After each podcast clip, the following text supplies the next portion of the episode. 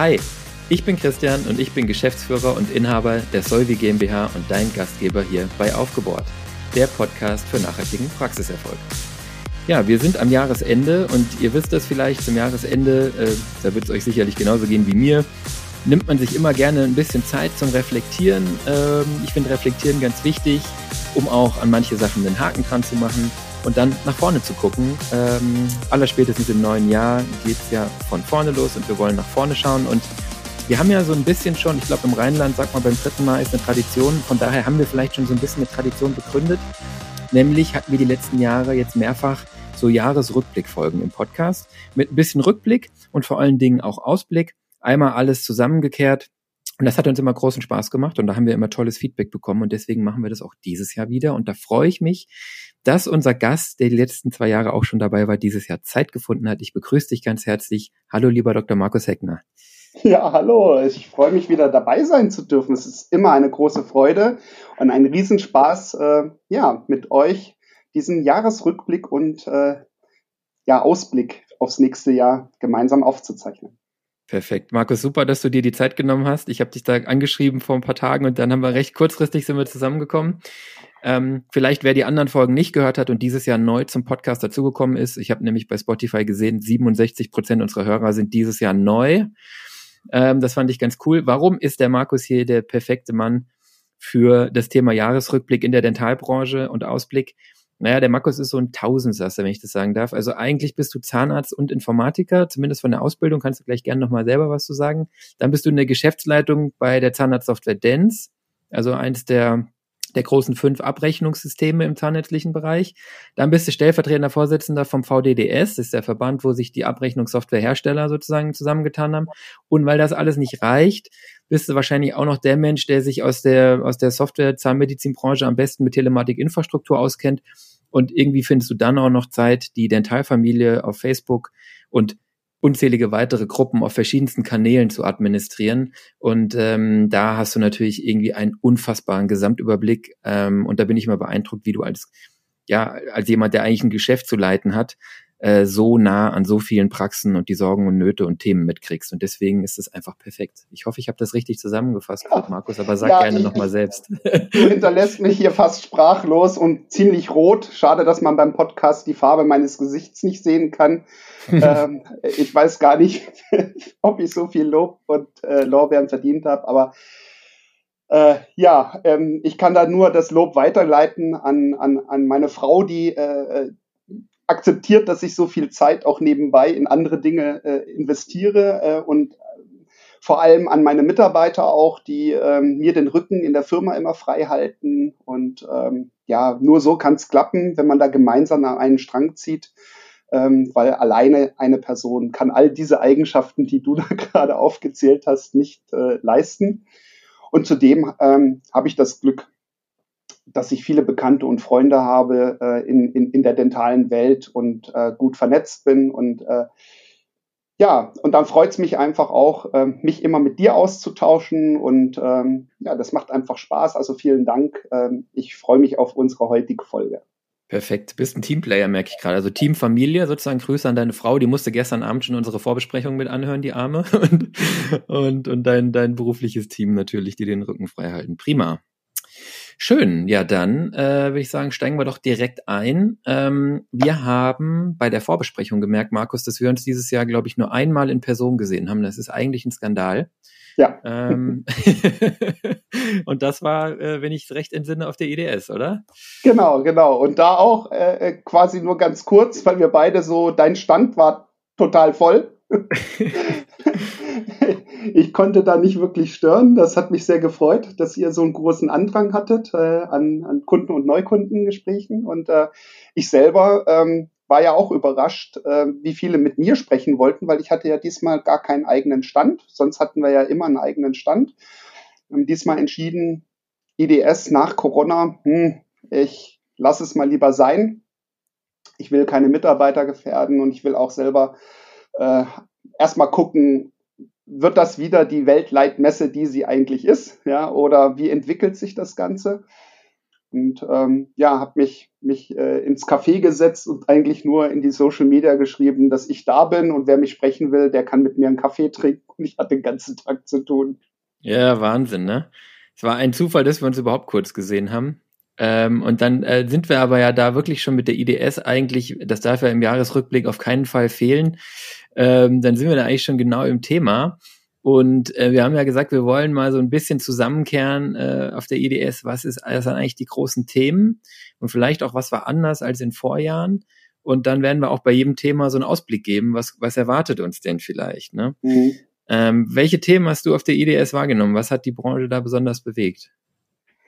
Ja, also ich muss sagen, ähm, die Jahre zuvor, die IDSen zuvor waren natürlich auch nicht so stark wie ja, äh, durch Corona eben. Mhm. Ähm, so dass man eigentlich die Erwartungshaltung hatte, entweder kommen da jetzt alle und äh, feiern ganz kräftig oder ähm, man hat schon verlernt, dahin zu gehen und deswegen kommt, kommen weniger. So, und mhm. so ein mhm. bisschen eine Mischung da ist. Es war schon ein komisches Gefühl, irgendwie so breite Gänge zu haben, die Messestände weiter auseinandergezogen zu haben, also quasi genauso viele Hallen oder mehr Hallen zu haben, obwohl man gleichzeitig weniger Aussteller hatte, irgendwie gefühlt, zumindest deutsche Aussteller.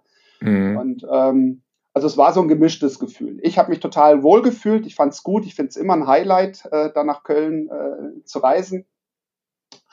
Ähm, aber äh, waren schon gemischte Gefühle. Und vom Trend her, ähm, ich hatte erwartet, dass vor allem Aligner-Therapien irgendwo in den Vordergrund gestellt werden.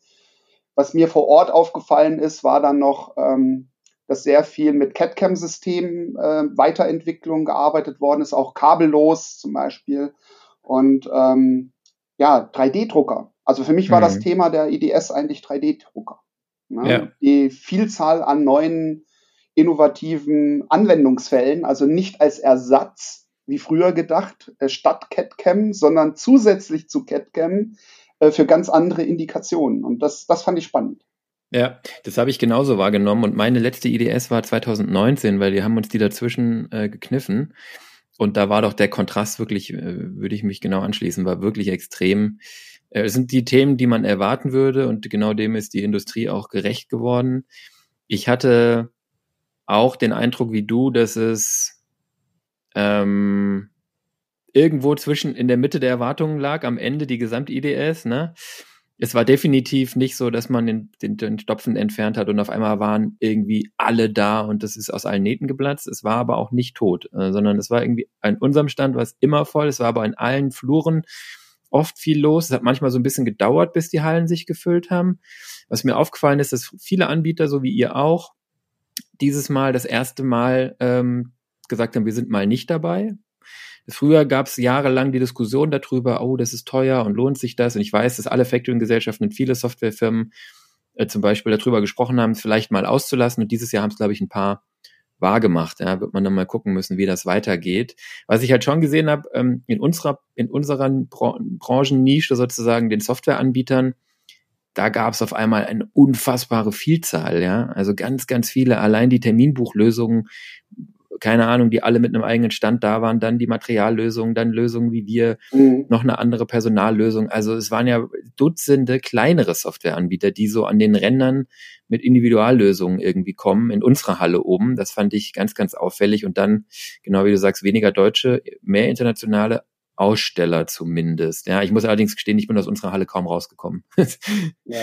Also wir haben für uns entschieden, äh, wir werden auch in Zukunft keine Messen mehr machen, also weder Fachdental noch noch äh, IDS oder so als als Aussteller. Ja. Ähm, äh, ob sich das mal ändert, kann ich jetzt nicht sagen, aber das ist die aktuelle Entscheidung, weil wir einfach gar nicht ähm, so viele Neukontakte äh, bearbeiten können, wie wir digital aktuell bekommen. Und ähm, eine Servicequalität kannst du ja auch nur, nur äh, erreichen, wenn du ähm, nicht mehr annimmst, als du verarbeiten kannst. Und da macht es ja. halt auch einfach keinen Sinn, so ein, du hast es angesprochen, doch recht kostenintensiven Faktor ähm, zu nehmen und dann eigentlich die Leute zu enttäuschen, weil du es vielleicht nicht, nicht abarbeitest. Ne? Ja, absolut. Also wir saßen auch zwei Wochen vor der EDS und zusammen und haben gesagt, wir sind eigentlich fast voll fürs Restjahr. Das Schlimmste, was passieren könnte, ist, dass wir auf der EDS irgendwie 100 Neukunden begrüßen. ähm, wir haben es dann als Meet and Greet genutzt und dann ist es natürlich teuer. Ne? Also es war natürlich unheimlich cool, aber so wie du es gemacht hast, verstehe ich auch total. Ich glaube insgesamt wird das eben, vielleicht um einen Ausblick zu geben, wird das, glaube ich, spannend. Die Fachdental- und Infotage, die sind in meinen Augen vielleicht mit Ausnahme von Stuttgart weitgehend äh, irrelevant geworden. Also ist zumindest meine Wahrnehmung. Ich höre kaum noch jemanden, der da mit Begeisterung ausstellt oder hingeht. Ich glaube, das wird sich jetzt auf die IDS am Ende alle zwei Jahre konzentrieren. Wenn ich richtig informiert bin, ist im nächstes, äh, nee, dann übernächstes Jahr, Über. bisschen mehr, also 15 Monate, 16 Monate. Ab jetzt ist dann schon die nächste IDS. Wir sind schon in der Planung, ist verrückt. Ähm, wir werden da sein. Es ist, glaube ich, 100 Jahre IDS, wenn ich mich nicht täusche. Ähm, aber ich erwarte schon auch, dass es nochmal wieder eine andere Messe wird. Und äh, ich glaube, da kann man dann nochmal nach der nächsten IDS erst so richtig ablesen, was jetzt wirklich passiert, weil ich hatte den Eindruck, dass die Kunden oder die Besucher insgesamt deutlich weniger als früher mit Kaufintention gekommen sind. Ähm, gar nicht jetzt bei uns, sondern insgesamt. Und viel mehr mh, dieser Meet and Greet, sich sehen, endlich mal wieder Messe und sicherlich auch informieren im, im Vordergrund stand. Ähm, ja. Und das wäre dann schon eine andere IDS, ne? Ja, also vor allem, weil informieren geht halt heute digital überall, zu jedem Zeitpunkt. Eben. Eher dieses Meet and Greet und das war ja eigentlich auch so die Werbung. Ja? Also äh, nach Corona, wo man sich nicht treffen konnte so richtig oder mit Abstand nur, ähm, war das eben, du kannst mal jemanden wieder in den Arm nehmen. Und ich habe das echt genossen, ja. wie viele Menschen da auf mich zugekommen sind und gesagt haben, ah, Dr. Heckner oder Markus und so lange nicht gesehen. Und äh, ja, das war, war, war schön. Ähm, und deswegen von, von der Seite her werde ich immer die IDS besuchen oder versuchen zu besuchen. Aber ähm, ja, äh, wie du halt sagst, äh, als, als Aussteller muss man dann halt irgendwie eine Produktneuheit zumindestens haben oder äh, ja, irgendwas zum Verkaufen. Ja, ja und äh, ich sage mal, bei uns, ähm, äh, wir haben zwar Produktneuheiten ständig, aber äh, die sind eher äh, für die Bestandskunden da. Ich muss ja. jetzt nicht, nicht ähm, äh, Neukunden mit irgendwas begeistern. Und ähm, manche Dritt Programme wie, du hast vorher angesprochen, Online-Kalender oder so, brauche ich halt nicht und unsere Kunden, weil wir das selber im Programm haben. Ne? Genau. Aber was ich da sehr interessant finde, ist äh, bei euch das Pepito. Ah, okay. ähm, ja, weil einfach auch, das empfehlen wir auch unseren Kunden immer, weil ähm, äh, Schichtplanung, Arbeitszeiterfassung, all diese Sachen nehmen immer mehr Fahrt auf. Das ist auch eigentlich von diesem Jahr ein großes Thema gewesen, weil es ja entsprechende Urteile äh, gab und äh, auch Gesetzes äh, ja, Interpretationen ähm, mittlerweile zur Verfügung stehen, dass man es halt einfach nicht mehr mit der Excel-Tabelle machen darf. Ne? Also ja. es muss manipulationssicher sein, es muss digital oder sollte digital nachvollziehbar sein. Und da geht das halt nicht mehr mit einer Excel-Tabelle, die dann einfach ja, von jedem bearbeitet werden kann und, und noch nachträglich, ohne dass es jemand mitkriegt. Also das ist schon, schon eine ganz wichtige Sache. Und da würde mich jetzt zum Beispiel interessieren, wie es, äh, ja, wie du die ganze Sache siehst für die Zukunft, weil ich glaube, es haben noch nicht alle Zahnärzte die äh, digitale Arbeitszeiterfassung eingeführt. Und äh, ich kenne immer das große Thema, ja, ähm, muss das jetzt mit Fingerabdruck sein oder biometrisch und äh, was mache ich denn, wenn ein Mitarbeiter sagt, ich will das nicht? Also das sind ja auch Probleme, ja, äh, die gelöst werden müssen. Und, äh, ja, ja. Ja, also ähm, ich bin, bin sehr dankbar, dass du es ansprichst. Das war tatsächlich für auch, glaube ich, eins der großen Themen in der Branche oder ist auch eins der laufenden noch, weil es natürlich mit dem Thema Personal zu tun hat, was, da kommt man ja nochmal drauf, sowieso mhm. das super Thema, das dominierende ist. Und ähm, es ist tatsächlich ähm, so, dass die meisten Praxen in meiner Wahrnehmung da noch keine, noch keine Lösung haben und noch keine sauberen Prozesse. Wir merken das daran, dass wir als diese, äh, diese Urteile der Gerichtshöfe kamen und, und dann klar war auch, das wird jetzt verpflichtend, hatten wir natürlich einen riesen Boom, aber das hört seitdem gar nicht auf. Also das brennt unheimlich nach auch auf der Messe und auch jetzt, und das ist mittlerweile mehr als ein Jahr her, dass diese, diese, diese, diese großen ähm, EuGH-Urteile und so weiter kamen, ähm, kommen jeden Monat ähm, Dutzende Praxen auf uns zu und sagen, wir brauchen da eine Lösung. Ähm, und gleichzeitig äh, ist es ja auch so, dass das auch ein bisschen mit der Größe der Praxis kommt. Es braucht letztlich jede Praxis eine Lösung an der Stelle, aber viele merken dann auch, mit dem nächsten Mitarbeiter wird es immer schwieriger, das halt in Excel oder Papier zu machen. Das ist im Moment so ein bisschen unser Hidden Champion, das Produkt tatsächlich ähm, weil es halt aber eben auch einfach Spaß macht und Sinn macht. Ne? Wir haben die Mitarbeiter-App, die jeder Mitarbeiter auf Android oder iPhone ähm, dann auch hat und seine Urlaube nehmen kann und sehen kann, wie sein Dienstplan ist und die Überstunden, ja, als native App. Und das ist natürlich auch nochmal eine ganz andere Liga und das wertschätzen Mitarbeiter heutzutage. Und ich glaube, darum geht es auch immer mehr bei dem Tool Pipito. Äh, Pflichterfüllung in dem Thema Zeiterfassung, Dokumentation von Arbeitszeiten, dem Chef und der Praxisverwaltung das Leben leicht machen mit so Dingen wie saubere Urlaubsplanung und, und Urlaubsanträge digitalisieren und dem Team ähm, gleichzeitig einfache Prozesse geben und einen jederzeitigen Überblick und, und die Möglichkeit zwischen den Jahren zum Beispiel aus der Pepito-App heraus Urlaub zu beantragen und das nicht dann am 3. Januar mit irgendeinem Papierzettel in der Praxis machen zu müssen.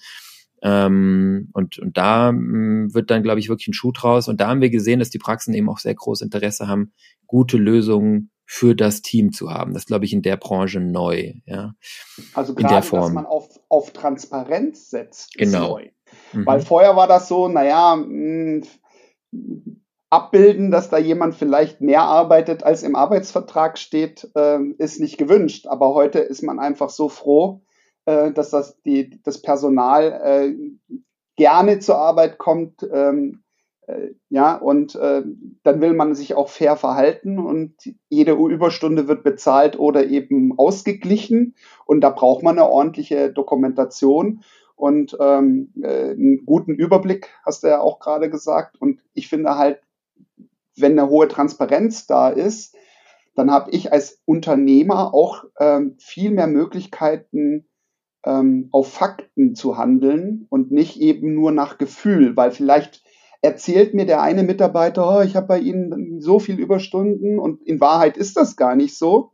Na, äh, und der andere, der sagt nie einen Ton und ist auf einmal weg. Und ich habe es gar nicht mitgekriegt, dass der unzufrieden ist, weil hätte ich mal die Zahlen gehabt, dass er hier immer noch länger bleibt und den Steri ausräumt und weiß ich was, ähm, dann hätte ich vielleicht auch reagiert und mir den mal geschnappt und gesagt, hey, vielen Dank dafür äh, und wir müssen da hier mal einen Ausgleich finden oder so. Ja, also genau so ist Transparenz es. ist was Neues. Genau so ist es, Markus, weil ähm, es sind doch dann oft die gleichen, die im Team ähm, die Extrameile gehen. Und das sind die guten Seelen äh, oft, das sind die, die nicht immer darauf hinweisen. Ähm, und wenn die das Gefühl haben, dass das ungesehen ist, dann haben wir ein Problem. Und mhm. gleichzeitig laufen oft Überstunden bei denen auf, die das nicht tun, aber äh, ähm, mit irgendeiner Stempeluhr, die an der Wand hängt, intelligent äh, sich das äh, also äh, dann optimiert haben, jeden Tag 15 Minuten da zu stempeln. dann habe ich nach einer Woche auch eine Stunde. Mhm. Ähm, und da geht es eben drum, ein Tool zu haben, was aus der Kombination aus Dienstplanung und Zeiterfassung äh, das alles zusammenbringt und integriert und eben diesen missbräuchlichen, diese missbräuchliche Erfassung von Überstunden, die gar keine sind, verhindert und gleichzeitig die Überstunden, die welche sind, absolut und unbedingt aufschreibt, ausbezahlt, denn das fordert die junge Generation heutzutage und völlig zu Recht, ja, und darüber eine Transparenz hat, Transparenz hat oder eben das in Form von Überstundenabbau an einem anderen Zeitpunkt wieder ähm, äh, sozusagen wieder abträgt. Und ich glaube, ähm, und dann können wir, glaube ich, auch zum nächsten Thema gehen. Aber da ist sozusagen, haben wir mit Pipito tatsächlich einen Nerv getroffen, weil das als einziges Tool eben diese Aspekte Urlaubsplanung, Dienstplanung, Zeiterfassung, zusammenbringt und wir das eben nur für Zahnarztpraxen machen. Äh, da gibt es, glaube ich, keinen, der sonst so wahnsinnig ist. Also es gibt niemanden, der sonst so wahnsinnig ist. Ähm, und das eben vor dem Hintergrund immer optimieren. Und für die Praxen auch unser Team, die beiden Leas und die Gina eben genau wissen, was, das, was die Praxen brauchen, wie das eingerichtet werden muss, damit das funktioniert, ganz praktisch. Ne? Und konkurrieren tun wir mit Lösungen, die dann natürlich ähm, aus Berlin mit, mit viel Funding daherkommen und in die Medizinbereich wollen. Und die schielen natürlich auf die Krankenhäuser wo du Hunderte und Tausende von Mitarbeitern hast. Es ist aber, das ist beides Medizin, aber ein Krankenhaus hat in der Dienstplanung genauso viel mit der Zahnarztpraxis zu tun wie im medizinischen, nämlich in der Regel quasi gar nichts. Ja? Ähm, und, und da merken wir, dass wir wirklich richtig Spaß haben, Praxen da reinzubringen und denen wirklich zu helfen. Und die Mitarbeiter lieben es, das ist das Coolste. Wir haben da auch keine Kündigungen im Prinzip. Wer das einmal nutzt, der ist damit total zufrieden und happy. Und äh, oft haben wir Mitarbeiter, die die Praxis wechseln Das haben wir ja leider immer wieder, ne, dass wir viel Fluktuation haben und die in der nächsten Praxis sind und sagen, wie, ihr habt hier kein Pepito, geht ja gar nicht. und äh, wenn die dann ein bisschen Einfluss hat oder Praxismanagerin ist oder so, dann ruft die Praxis an und sagt, ja, meine neue Praxismanagerin sagt, wir bräuchten Pepito. Ne? Und das ist natürlich für uns auch ganz cool. Aber, aber, das, das kenne ich auch, ja. Der beste Vertrieb ist ein zufriedener Kunde. ja? ja? Ähm, dann brauchst du nämlich gar nicht groß die teuren Anzeigen in der Zeitung. Ja, äh, wobei Zeitungsannoncen bringen ja heute sowieso nichts. Ne? Also äh, ist zumindest mein Gefühl. Ne? Ähm, ja. Da sollen wir über das Thema gerade mal sprechen, Markus, weil du das so anschneidest. Wenn du magst, ja, na klar. Also das war ja sozusagen, äh, jetzt haben wir ja bei der IDS Thema Veranstaltungen und was geht an Produkten momentan. Dann äh, muss, und IDS ist ja ein Vertriebsthema. So. Und, und was sind andere Vertriebskanäle für Anbieter wie uns oder für andere Softwareanbieter, Dienstleister, Industrie, Gerätehersteller? Äh, Zeitung. Ne? Deswegen finde ich schön, dass du es gerade ansprichst, denn da hatten wir auch eine Menge Verschiebungen dieses Jahr. Ne? Das fand ich auch ja, nochmal spannend. Ne? Ja, ist schon richtig. Also ähm, ähm, ich habe das mein, mein Spruch jetzt natürlich eher so auf äh, Praxis sucht neue Mitarbeiter äh, gedacht, aber mhm. äh, was du sagst, stimmt natürlich. Also ähm, in diesem Jahr ähm, also die, die, glaube ich, bedeutendste Zeitung, die ZM, ja, die Zahnärztlichen Mitteilungsblatt, ähm, die hat einen neuen Verleger bekommen. Es war ja zig Jahre lang, ähm, war es immer der Deutsche Ärzteverlag. Und ähm, jetzt seit äh, jetzt sozusagen ist es die, die äh, Matrix Group. Die kennt man so eigentlich nur von so Formaten wie Medical Tribune, wenn ihr das was sagt. Ja, das ist so auch eine Zeitung im Dentalbereich. Und ähm, der Deutsche Ärzteverlag hat aber entschieden, äh, sie wollen sich nur noch auf Ärzte konzentrieren und den ganzen Dentalbereich haben die abgegeben. Und ähm, so wächst jetzt quasi im, im, im Zeitungsbereich alles äh, auf zwei, maximal drei Anbieter, nämlich die Matrix Group, die da ähm, die ZM übernommen hat und ein paar andere äh, Zeitungen. Dann den Ömos Verlag, der da noch Akquise äh, betrieben hat und äh, weitere Zeitungen hinzugenommen hat. Und ähm, ja, eigentlich noch die Mediengruppe Oberfranken, das MGO. Ähm, die kennt man so von den Anzeigen äh, Dental Online College. Ja, das ist also ein Verlag, der ein bisschen digitaler dann unterwegs ist mit Fortbildungen.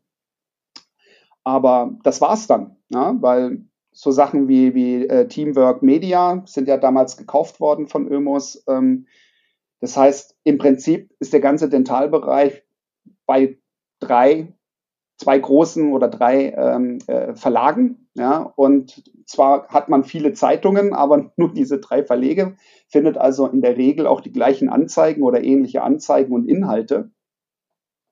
Und meine Frau zum Beispiel bringt mir immer aus ihrer Zahnarztpraxis die, die Zeitung mit, damit ich äh, immer am Puls der Zeit bleibe, was so die Industrie alles Neues anbietet und wie die Wettbewerberanzeigen so ausschauen. Ja. Denn äh, so eine Zeitungsannonce kostet ja auch so 1500 Euro für einmal pro Woche, pro Monat äh, drin zu haben. Ne? Und ähm, so eine DIN A4-Seite vielleicht sogar noch teurer. Und dann ist das für mich interessant zu sehen, äh, ob irgendjemand mehr Werbung macht oder weniger Werbung macht. Oder das ist so das Fühlen am Markt. Und da habe ich festgestellt, ähm, wir haben jeden Monat eine volle, wirklich eine volle Tonne. Extra nur für, für Dentalzeitungen. Und eigentlich, ich blätter das durch. Meine Frau sagt, mach du, ich habe gar keine Zeit dafür.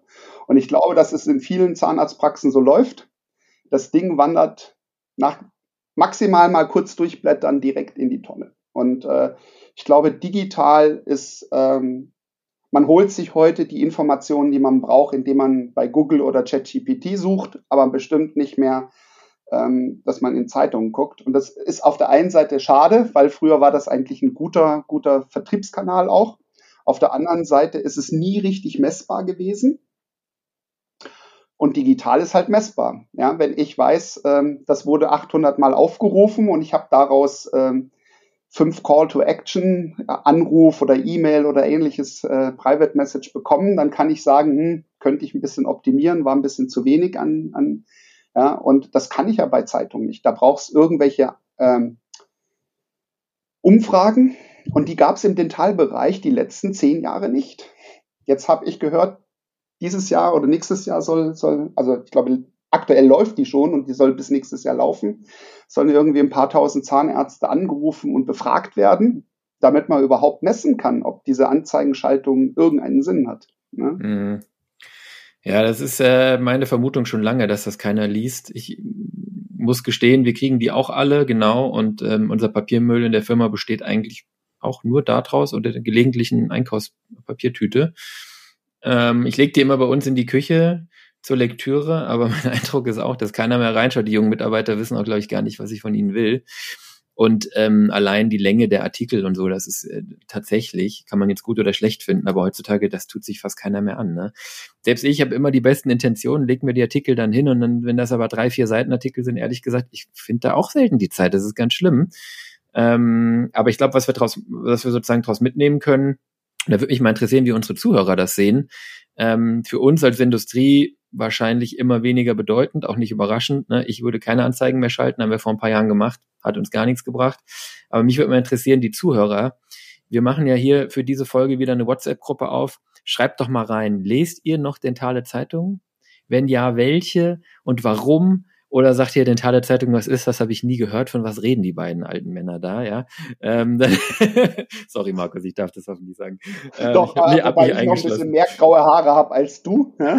das siehst du nur nicht, ich habe eine schlechte Wobei Kamera. ich, wenn du von jungen Menschen redest, ich immer denke, wir gehören doch dazu, weil wir so jung im Geist sind. Ja?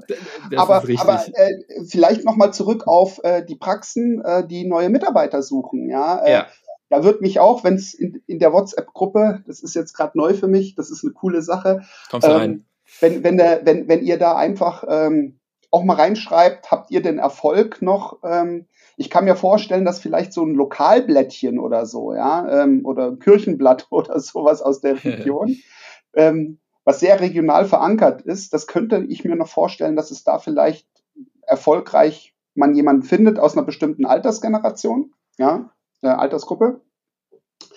Aber sonst kann ich mir ehrlich gesagt gar nicht vorstellen, dass das funktioniert. Also ähm, wobei es auch schwieriger geworden ist, mit den sogenannten Funnels heute im Internet Mitarbeiter-Recruiting zu machen. Es geht ja so weit, dass heute Agenturen so frech sind und einfach äh, Praxen durchtelefonieren und versuchen äh, direkt abzuwerben. Ja? Also wenn, wenn eine Praxis sich da noch nicht drauf eingestellt hat, ähm, und mal richtig nachfragt, warum überhaupt der Anruf äh, Frau Müller haben möchte, sondern einfach nur Frau Müller ruft, ähm, dann sollte man da vielleicht auch mal nachdenken, weil ich glaube, äh, ich habe gelesen, jeder zehnte Mitarbeiter heute im Dentalbereich ist, ähm, der vermittelt wird, ist ein Abgeworbener. Ja, also ja. aktiv Abgeworbener. Da ist eigentlich wunderschön. Wir fallen nämlich direkt ins nächste Thema, Markus. Dann lass uns direkt an der Stelle, das ist nämlich das nächste, glaube ich, was wir in dem Rückblick dieses Jahr besprechen wollten. Äh, wir sind nämlich jetzt schon mitten im Thema Fachkräftemangel, ne? Und mhm. wie, genau, und, äh, und die Frage, und von daher, ich lade dich in die WhatsApp-Gruppe ein und äh, die Zuhörer kommentiert das gerne auch. Schaltet ihr noch Anzeigen für Mitarbeiter in Zeitungen, lokal oder wo auch immer? Das wäre auch, das wäre auch nochmal spannend und funktioniert das vor allen Dingen? Und wenn wir über Fachkräftemangel sprechen, Markus, dann merke ich ja immer, drehen alle so die Augen nach hinten und sagen, echt jetzt, das wollen die uns jetzt 2023 irgendwie was erzählen? Das ist ja nicht neu. Stimmt. Ist auch nicht neu, ist richtig alt, ist aber deswegen äh, nicht weniger richtig und auch vor allen Dingen nicht weniger akut, weil, und da sind wir uns, glaube ich, einig, das wird einfach jedes Jahr schlimmer. Und ich finde, wir haben dieses Jahr einen neuen Höhepunkt gesehen. Siehst, siehst du ähnlich? Ja, also das wollte ich gerade sagen. Also das äh, Thema ist nicht neu, aber es ist halt so, dass ähm, die Praxen spiegeln es zumindest so wider, dass das der neue Höhepunkt ist. Und äh, ich selber kann das gar nicht nachvollziehen. Ich habe es dem Vorgespräch gesagt. Also bei uns, wir haben noch nie so viele Anfragen bekommen, äh, Bewerbungsanfragen für, für Hotline, für Schulungskraft und so weiter aus dem zahnärztlichen Bereich. Äh, ich habe eher, dass ich ablehnen muss, als dass ich suche. Aber das ist eigentlich auch wieder ein Indiz, weil mm. das heißt, ZFAs wollen aus der Praxis raus in die Industrie ähm, und suchen da irgendwie ein besseres Gehalt, äh, geregeltere Arbeitszeiten und so weiter. Und auch wenn wir die Prämisse haben, äh, wir nehmen nie äh, oder nach Möglichkeit keine per Personen aus unserem Kundenkreis, ja, weil ähm, das geht nicht, das ist ein äh, Not to do. Mhm. Aber ähm, ja, ähm, außer bei den Praxen, die schließen, ne, wenn die Praxen natürlich äh, zumachen ohne Nachfolger, dann äh, sind wir immer ganz happy, wenn sich die äh, Dance-Kunden, die da vorher gut mit dem Programm umgehen können, äh, bei uns melden. Die, die freuen, da freuen wir uns immer sehr. Aber dieses Thema betrifft, glaube ich, nicht so sehr die, die Industrie wie eben die Praxen. Ja, und du hast mir erzählt, äh, ich glaube, ZFA ist jetzt die Nummer eins ne, in dem ähm, genau. Zahlenwerk, was du, was du auch erarbeitet hast. Ja, es gibt, es gibt äh, von der Arbeitsagentur oder Agentur für Arbeit heißt es, glaube ich, gibt es eine Engpassanalyse. Ähm, das kannte ich gar nicht vorher. Habe ich neulich mal recherchiert und bin drüber gestolpert. Kann man mal googeln. Engpassanalyse 2022. Das ist immer bei unseren Agenturen und Behörden immer ein bisschen älter, ist aber, glaube ich, deswegen trotzdem genauso wahr. Und da kam raus, unter 200, 300 irgendwas Fachberufen, ähm, die dort analysiert werden, ist die ZFA auf Platz eins sozusagen wow. in der Liste der Knappheit. Ja? Und mhm. ähm, es, es ist also so, dass es im Prinzip keine arbeitslosen ZFAs gibt. Ähm, es ist so, dass wir ähm, eine extrem lange Besetzungszeit haben für eine offene Stelle, ja, weil eben da Stellen sind und kein Angebot kommt. Es ist dann das, was du gesagt hast. Ähm, wir haben, die Arbeitsagentur nennt das eine hohe Abgangsrate aus der Arbeitslosigkeit. Also wenn mal eine ZFA arbeitslos ist, und das gilt nicht nur für die Arbeitslosen, das gilt für die anderen auch, dann geht sie mit einer hohen Wahrscheinlichkeit danach in einen anderen Beruf, nämlich mit 15 Prozent. Äh, übt sie dann einen anderen Beruf aus, zum Beispiel Supportmitarbeiterin äh, oder äh, Referentin oder ne, Schulungsreferentin oder was weiß ich was, woanders, ja. Ähm, und gleichzeitig haben wir natürlich begrenzte Möglichkeiten, Leute aus anderen Branchen oder gar aus dem Ausland in diesen Beruf hier reinzuholen. Zumindest nie fix und fertig, sondern die müssen dann immer noch eine Qualifikation oder eine Ausbildung oder irgendwas machen. Und in Summe ähm, ist das, ist das, glaube ich, schon das, was wir spüren. Ne? Gleichzeitig, ähm, da bin ich bei dir. Gleichzeitig ist es so, mh, hm, man muss ja sagen, wir haben zu wenig ZFAs. Trotzdem haben wir noch ein paar hunderttausend. Die genaue Zahl habe ich jetzt nicht im Kopf. Ne? Ähm, sprich, es sind schon ohne Ende ZFAs da, nur woanders. Und ähm, ähm, in unserem Kundenkreis ist es tatsächlich auch so, dass natürlich viele Praxen sagen, wir haben zu wenig Personal. Wir haben aber auch viele, viele Praxen bei uns im Kundenkreis, die sagen, nee, eigentlich, wir kriegen immer, wenn wir jemanden suchen, gute Bewerbungen oder wir kriegen fortlaufend gute Bewerbungen.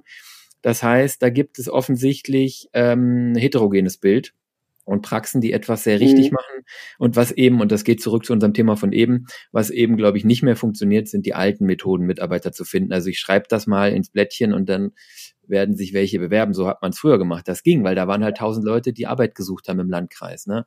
Heute muss man es anders machen. Das wissen wir alle. Es geht viel mehr über Sinn, über Zweck, über Werte, über das muss sich cool anfühlen. Ich muss die Praxis irgendwie vorher schon mal wahrgenommen haben, vielleicht über Social Media. Ich muss da irgendwie arbeiten wollen. Das muss mich irgendetwas dahin ziehen weil ich muss ja wechseln. Ich komme ja nicht aus der Arbeitslosigkeit.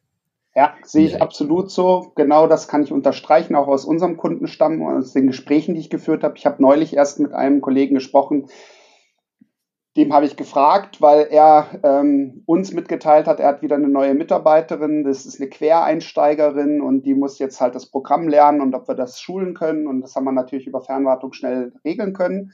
Ähm, äh, ganz unkompliziert. Und dann habe ich gefragt, wo kommt denn die her und wie kommt man als Quersteiger da überhaupt dazu, Quereinsteiger. Und das fand ich total interessant, ähm, dass eben er erzählt hat, ähm, ja, für die Rezeption, hm. da war die ZFA ähm, beschäftigt und dann ist die Stuhlassistenz weggegangen.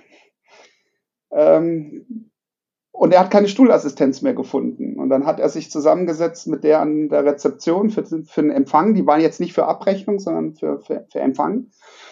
Äh, und hat halt ähm, Hygiene auch gemacht und hat die gefragt, ob sie sich vorstellen kann, Stuhlassistenz wieder zu sein. Und erstmal war das nicht so, dass sie das so toll fand, wohl, ähm, weil das war irgendwie früher immer der Beruf, der weniger verdient hat, als wenn man an die Rezeption gegangen ist. Und das war auch mhm. so im Kopf und dann hat er gesagt, Mensch, äh, aber ich brauche unbedingt, wir, ich könnte dir da auch das und das anbieten, weiß ich was, mehr Urlaub, mehr Geld, keine Ahnung, was er da gemacht hat.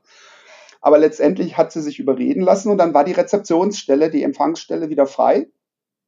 Ähm, und da hat er einen Quereinsteiger relativ schnell gefunden und zwar durch eine ganz einfache Methode. Der hat seine Patienten befragt. Der hat mhm. gefragt, gibt, kennen Sie denn jemanden? Und er hat im Wartezimmer aufgeschrieben, ähm, wir suchen einen freundlichen, netten Menschen. Und das hat funktioniert, weil die Praxen haben ja alle Patienten. Und das sehe ich halt genauso mit der Ausbildung. Ja, also über Jahre lang haben, haben immer mehr Leute sich geärgert über Azubis, ne, über die neue Generation und so weiter, ZX mhm. und so weiter, ähm, und haben aufgehört ähm, auszubilden und wundern sich dann, dass keine ausgebildeten Fachkräfte mehr da sind, weil eigentlich müssen die ja dann von woanders kommen. Ja, also das heißt, jemand, der, der, der ausbildet, müsste die entlassen, ja, oder die müsste dort unzufrieden sein, damit ich diese ausgebildete Person bekommen kann, weil ich ja selber nicht ausbilde. So, und ähm, mittlerweile wissen aber auch Arbeitgeber eben um den Wert eines Auszubildenden sehr gut Bescheid und versuchen alles, wenn das eine passende Person ist, die ins Team passt, die zu halten. Ja, und schnell äh, zu überführen. Es bleibt also niemand übrig. Ja, und äh, Deswegen sage ich immer, bildet selber aus, nutzt die Chance mit Quereinsteigern. Ähm, da gibt es auch äh, ganz tolle Schulungen. Ja, habe ich gerade erst neulich eine mitbekommen. Und ähm, äh, da gibt es Möglichkeiten, die es vor ein paar Jahren noch gar nicht gab. Ne? Aber das Schwierige ist immer der Teil, den, wo ich eben eine Fachkraft brauche und ich das nicht delegieren kann an irgendeine Fachfremde. Ja? Und das ist der Bereich, der am, äh, am härtesten umkämpft ist. Ja, also nehmen wir jetzt mal Abrechnung zum Beispiel. Das muss keine äh, Person, keine ZFA eigentlich machen. Ja, das kann ein externer Dienstleister auch machen. Ja. Und vielleicht kann der externe Dienstleister ähm, das genauso gut oder besser. Ja, wenn man, das hängt natürlich vom Dienstleister ab. Aber ähm, da gibt es Möglichkeiten. Aber an der Stuhlassistenz gibt es halt keine Möglichkeit. Ja, wer soll das machen? Ja, und, und ähm, da muss ich jetzt mal einhaken. Total genau so. Und mir ist immer ganz, ganz wichtig, ich sehe einen Riesentrend, ähm, der mich besorgt oder eine Fantasie, die ich oft sehe und höre, ist, ich mache das jetzt einfach ohne Assistenz. Ich behandle also jetzt einfach ja, alleine. Der Oliver ja, ja. Schäfer, ein Freund von mir, äh, den kenne ich auch. netter. Kollege, den kennst du bestimmt auch. Ähm, der macht Fortbildungen zum Thema äh, alleine genau. arbeiten. Natürlich war das so gemeint in Corona-Zeiten, wenn man selbst ja. weiterarbeitet und war so gemeint, dass wenn mal jemand krank ist, nicht, nicht dass man jetzt jemanden aktiv ersetzen soll. Ne? Ja.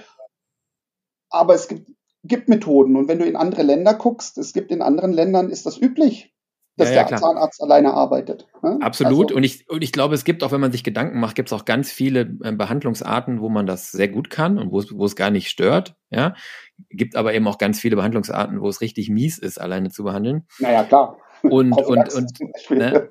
und ich verstehe auch die Fantasie zu sagen, ja, das mit dem Team ist lästig. So, das ist ja so die Haltung dann oft, ja. Und dann mache ich das eben ohne. Ich wollte nur den, den, den Punkt machen, ähm, wir sehen eben doch, äh, ich bin sehr, sehr überzeugt davon, dass wir einen, einen Rückgang in den Stundenumsätzen in der Regel sehen müssten bei den Zahnärzten, der also bei weitem höher ist als das, was die ZFA kostet. Oder wenn ich es umdrehen mhm. will, ich würde eigentlich alles daran setzen, Stuhlassistenz zu halten und lieber gucken, wie ich in Verwaltungsbereichen effizienter werden kann mit verschiedensten Dingen oder auslagern kann. Genau wie du sagst, an der Stuhlassistenz kann ich es nicht auslagern.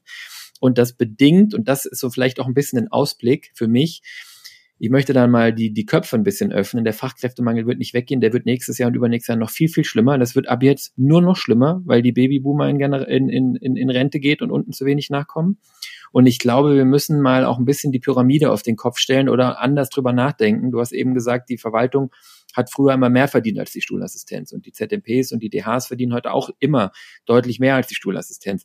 Ich glaube, wir müssen diese Lücke der Stuhlassistenz, die müssen wir ganz dringend füllen.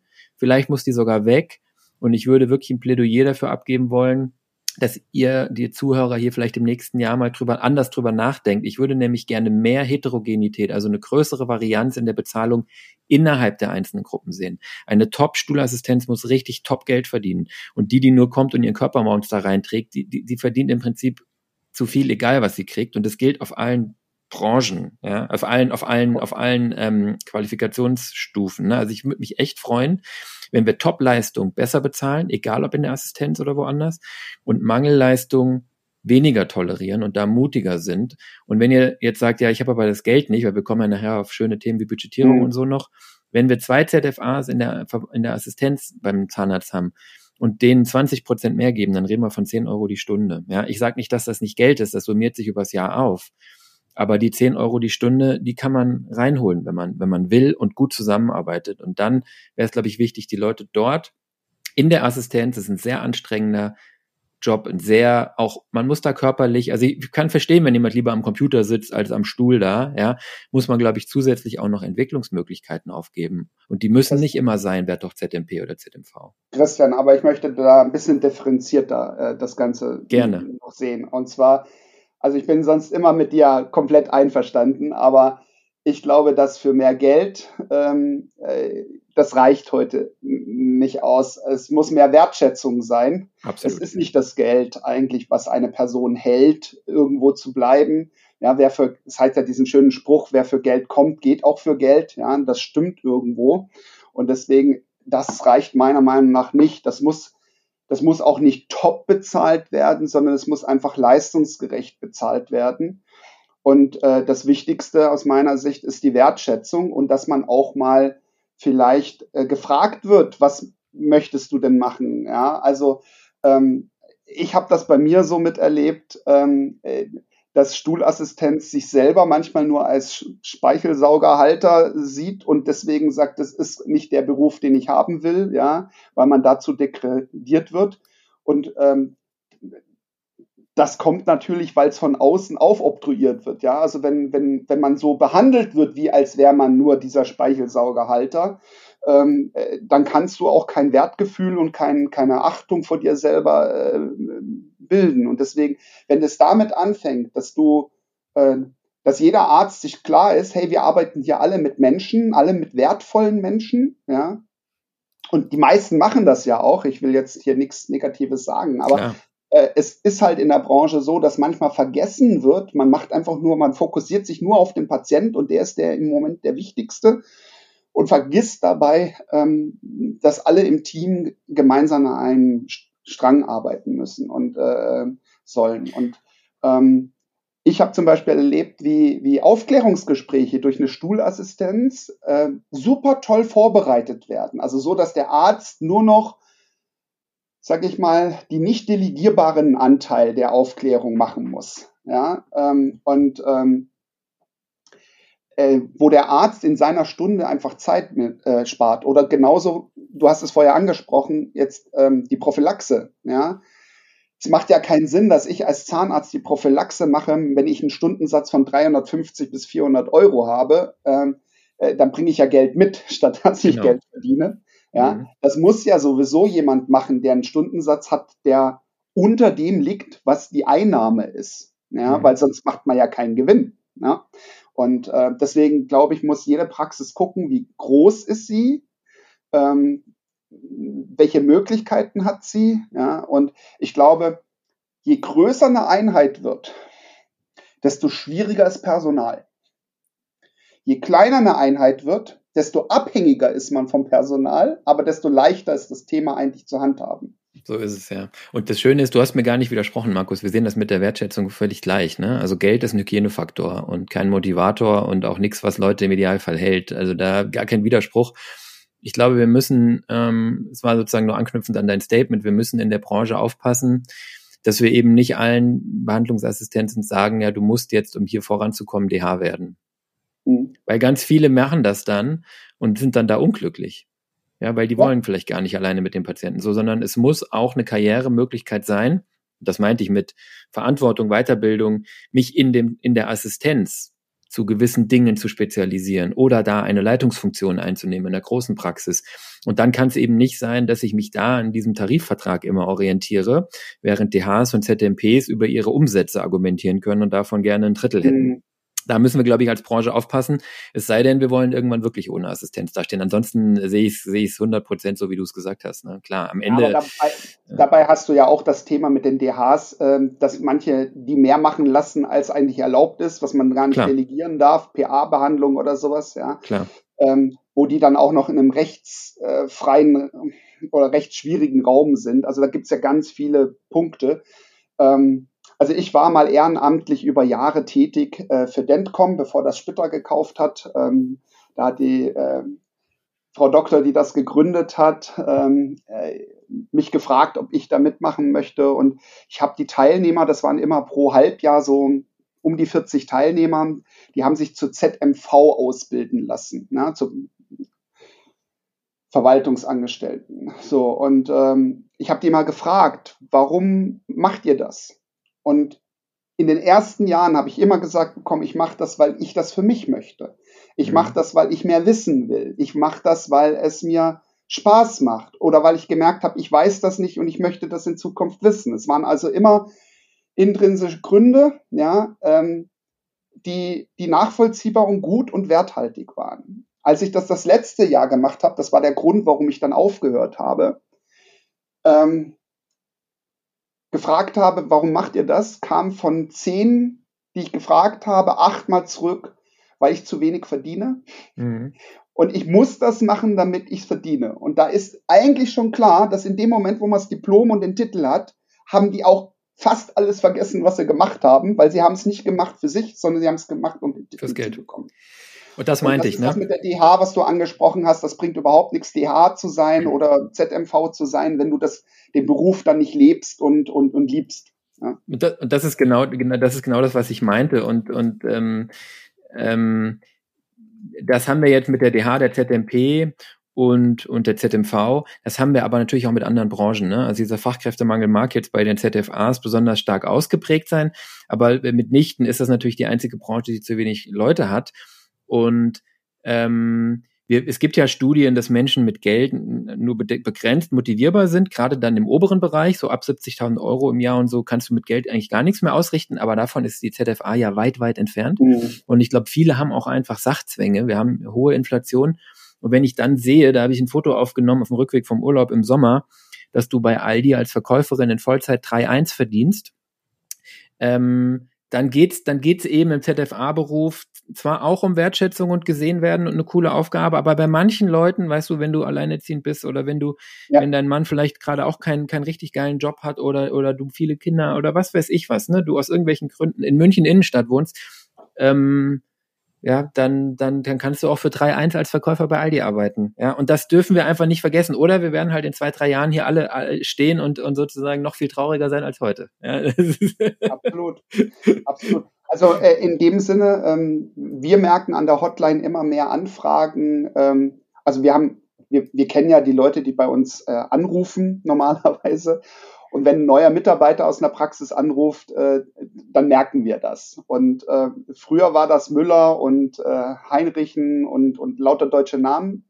Heute sind es lauter Namen Zungenbrecher. Na, da hast ja. du aus der Ukraine, aus Syrien, äh, hast du auch auf einmal Personal, ähm, die dann teilweise auch äh, ganz gut Deutsch sprechen oder nicht so gut Deutsch sprechen. Ja, und ähm, das hat sich ja auch gewandelt. Also man, äh, Praxen nehmen jetzt nicht, äh, nicht immer nur die Personen, die, ähm, die vielleicht geeignet oder, oder bestpassend sind, sondern sie nehmen jetzt manchmal aus der Not auch Menschen. Ähm, ja. Und das kann sehr gut gehen. Manchmal ist das eine Überraschung, eine positive, und manchmal kann das aber auch dazu führen, dass andere dann gehen. Ja, also wenn ich jetzt jemanden unbedingt haben will und stelle den ein für ein höheres Gehalt, weil man hat jetzt uns zugehört und man zahlt jetzt besser, ja. Ähm, äh, und man hat die anderen aber nicht dabei berücksichtigt. Ähm, und die kriegen das raus und die kriegen das raus, weil die Leute sich halt äh, untereinander auch unterhalten. Dann hast du eine, die 20 Jahre bei dir gearbeitet hat, die geht dann voll enttäuscht.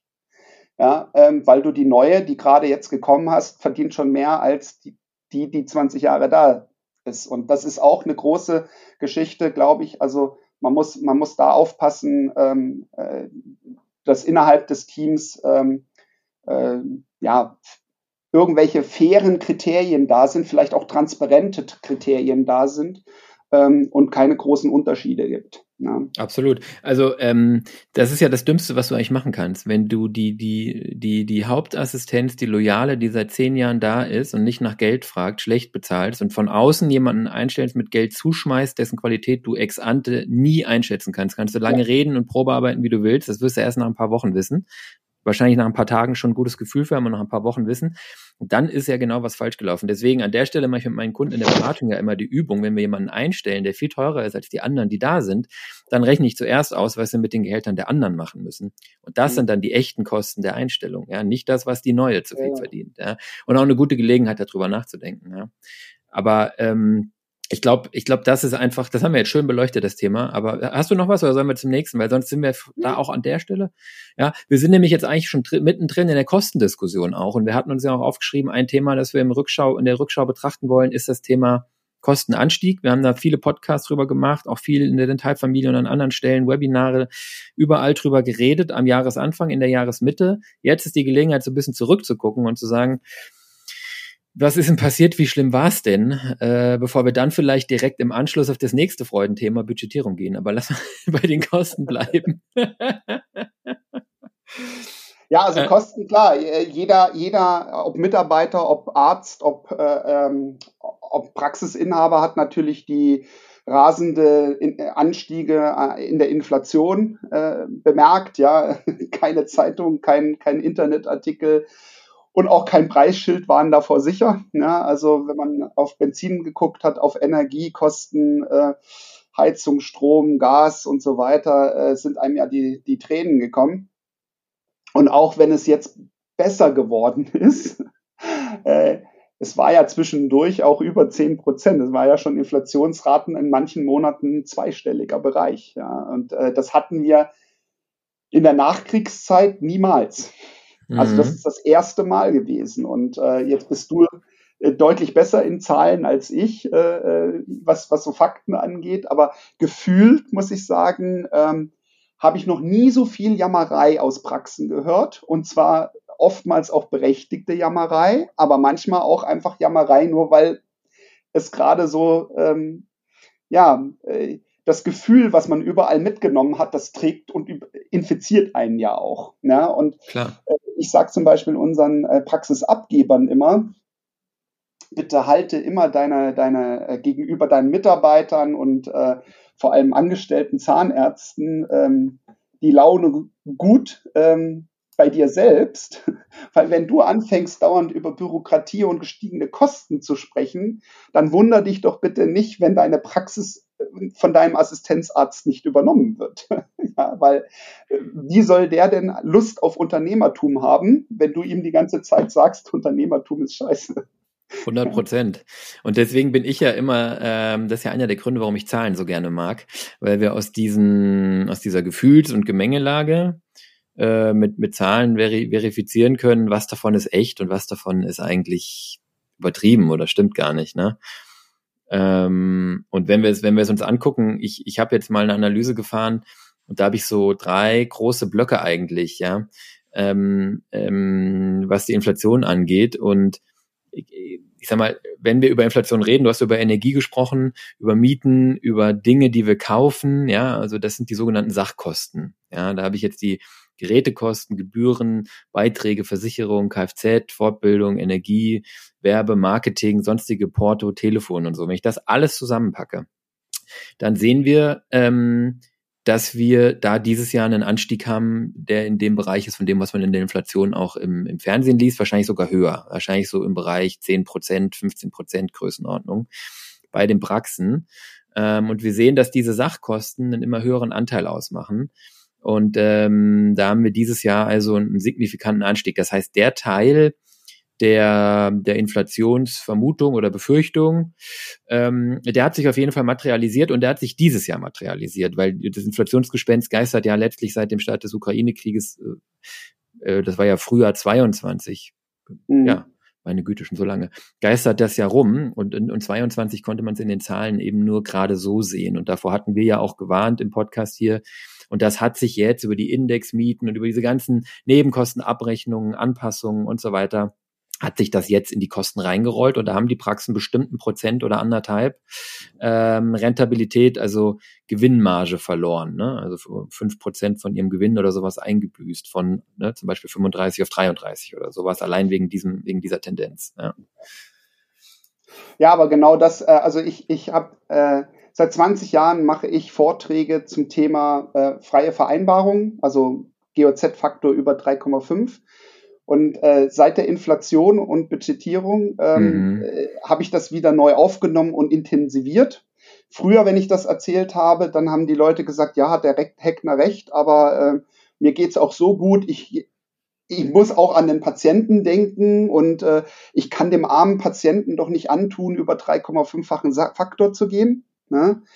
Und äh, wir hatten bis vor zwei Jahren 0,5 Prozent der Zahnärzte, die freie Vereinbarungen nur gemacht haben. Das waren aber die Praxen, die alle zu den Top-Praxen gehören, die sehr strukturiert denken und arbeiten und sehr viel wirtschaftliches Know-how haben. Also immer die, die äh, High-Performer, glaube ich, nennst du das. ja. Ähm, und ähm, äh, jetzt mittlerweile, in den letzten zwei Jahren, äh, sind es auf einmal, ein, die letzten Zahlen, die ich gesehen habe, war zwischen 1,5 und 2 Prozent. Ähm, machen freie Vereinbarungen. Da hast du in den letzten zwei Jahren ein Prozent mindestens Zuwachs an Praxen, die jetzt über den 3,5-fachen Satz gehen. Ja, mhm. Und äh, die das Thema erkannt haben, dass die GOZ-Punktwerterhöhung nicht kommen wird, eine neue, bessere GOZ nicht kommen wird und dass man das Zepter in der Hand hat und einfach mal nur durch dieses Scheunentor, äh, was verschlossen ist, äh, da muss man den Schlüssel finden, aufmachen und durchlaufen. Und wenn man einmal äh, das Aha-Erlebnis hatte und mitkriegt, dass es funktioniert, dann kommt man auch raus. Weil ich meine, du bist auch Betriebswissenschaftler sozusagen, ja, DDLer.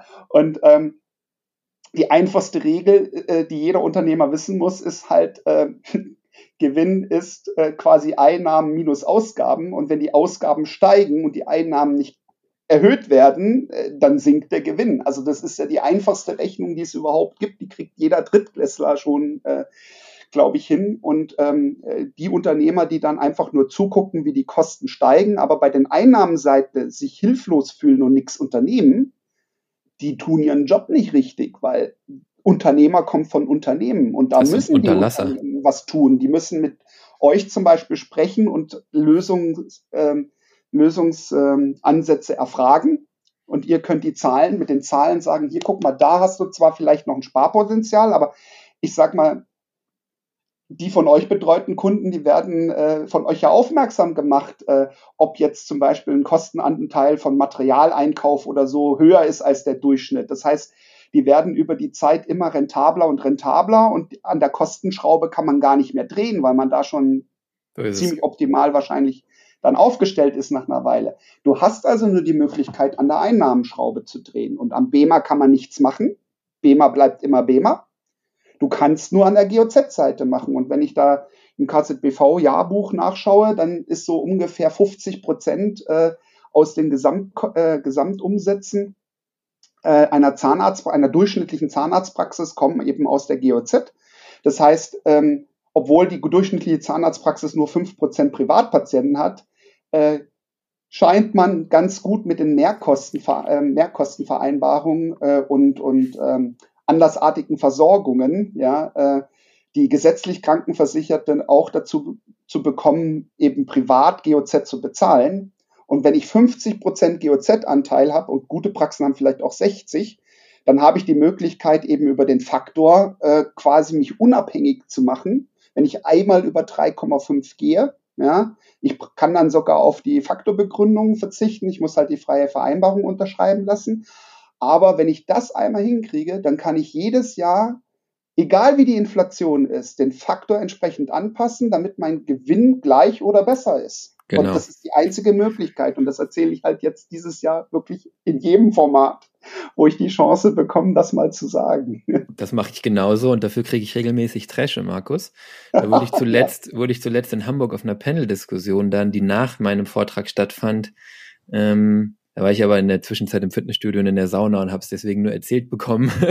habe ich, habe ich einstecken müssen von, von ähm, ja, ich glaube von KZV-Vertretern, ähm, weiß es aber nicht genau. Ähm, das würde halt aber Sinn machen, Christian, ja. das würde Sinn machen, weil die KZV ist ja nicht die Vertretung der Zahnärzte.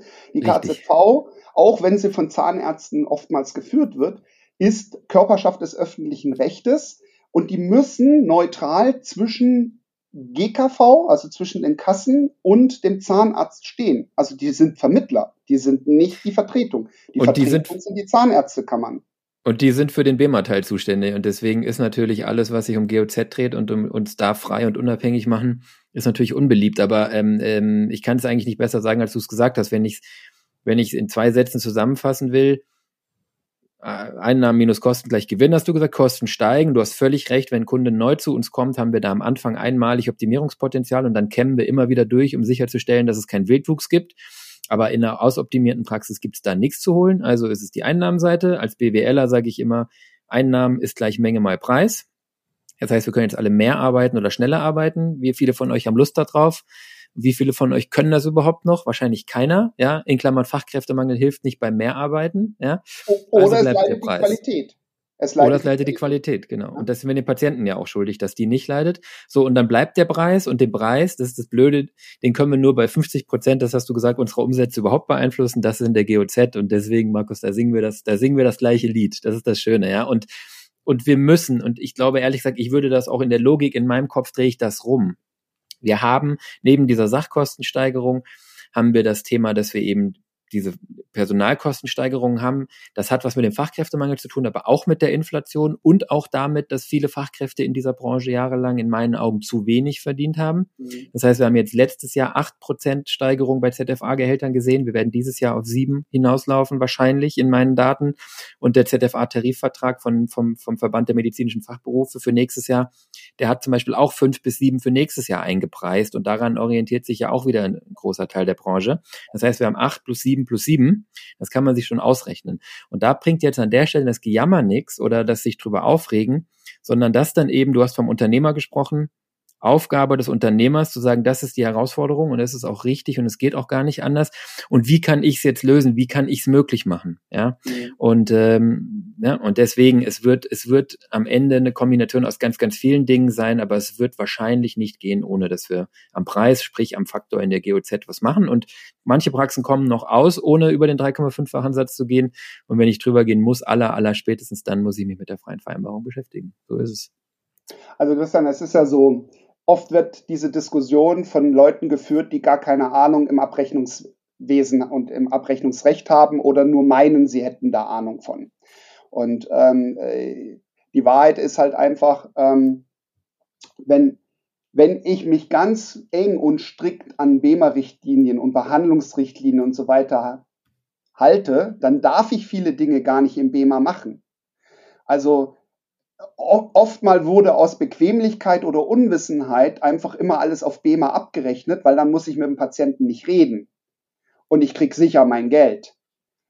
So sicher ist es aber nicht mehr, weil äh, die Re Regresse der Kassen immer mehr kommen und immer mehr Wirtschaftlichkeitsprüfungen kommen und dann muss man auf einmal Geld zurückbezahlen und kriegt da dann in der Wirtschaftlichkeitsprüfung gesagt, Mensch, Sie haben aber nicht auf Wirtschaftlichkeit, und zwar Wirtschaftlichkeit im Sinne der Kassen, für die Kassen, ja, ähm, äh, gehandelt und haben nicht auf das Prinzip ausreichend und äh, zweckmäßig geachtet. Denn ein ähm, gesetzlich Versicherter hat nur das Anrecht auf zweckmäßig und ausreichend. Jetzt frage ich dich, möchtest du ausreichende Leistung haben oder möchtest du medizinisch beste Leistung haben?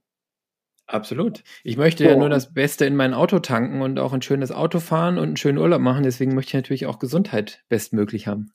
ja, es würde sonst keiner Markenklamotten kaufen, sondern die würden alle zu Kick gehen und ja. äh, für 1,50 Euro sich den Pullover kaufen. Ähm, oder was auch immer. Also ich halte Kick jetzt nicht für schlecht, Entschuldigung, das wollte ich jetzt nicht sagen, aber es, es steht halt äh, synonymmäßig für günstige Kleidung. Billige Kleidung, ja. Ja, oder Poco oder was auch immer, keine Ahnung, ich kenne mich da nicht so aus. Aber äh, ich selber trage auch keine Markenklamotten, ja, aber ähm, ich gucke nach Qualität. So, und äh, wenn ich als Zahnarzt, als Kollege äh, gute Qualität am Patienten machen muss, ist der erste Qualitätsmerkmal Zeit. Dass ich meinen Patienten zuhöre, genau untersuche und dann mir Zeit nehme, ordentlich zu behandeln. Und Zeit ist der Faktor, der auch in Geld bezahlt werden muss. Sonst funktioniert es nicht. Und äh, das, deswegen äh, gibt es gar keine Diskussion. Ähm, wenn ich mich daran halte, dass ich immer dann die GOZ anwende, wo eigentlich BEMA eben fehl am Platz ist. Und wenn ich GOZ mache, ich dann einmal die Entscheidung treffe, diese Positionen brauchen die und die Zeit, dann habe ich einen Stundensatz, den kann man bei euch ganz toll ja auch äh, immer lesen, ja, auslesen. Ähm, dann kann ich sagen, das wird eine wirtschaftlich sinnvolle äh, äh, Behandlung oder nicht.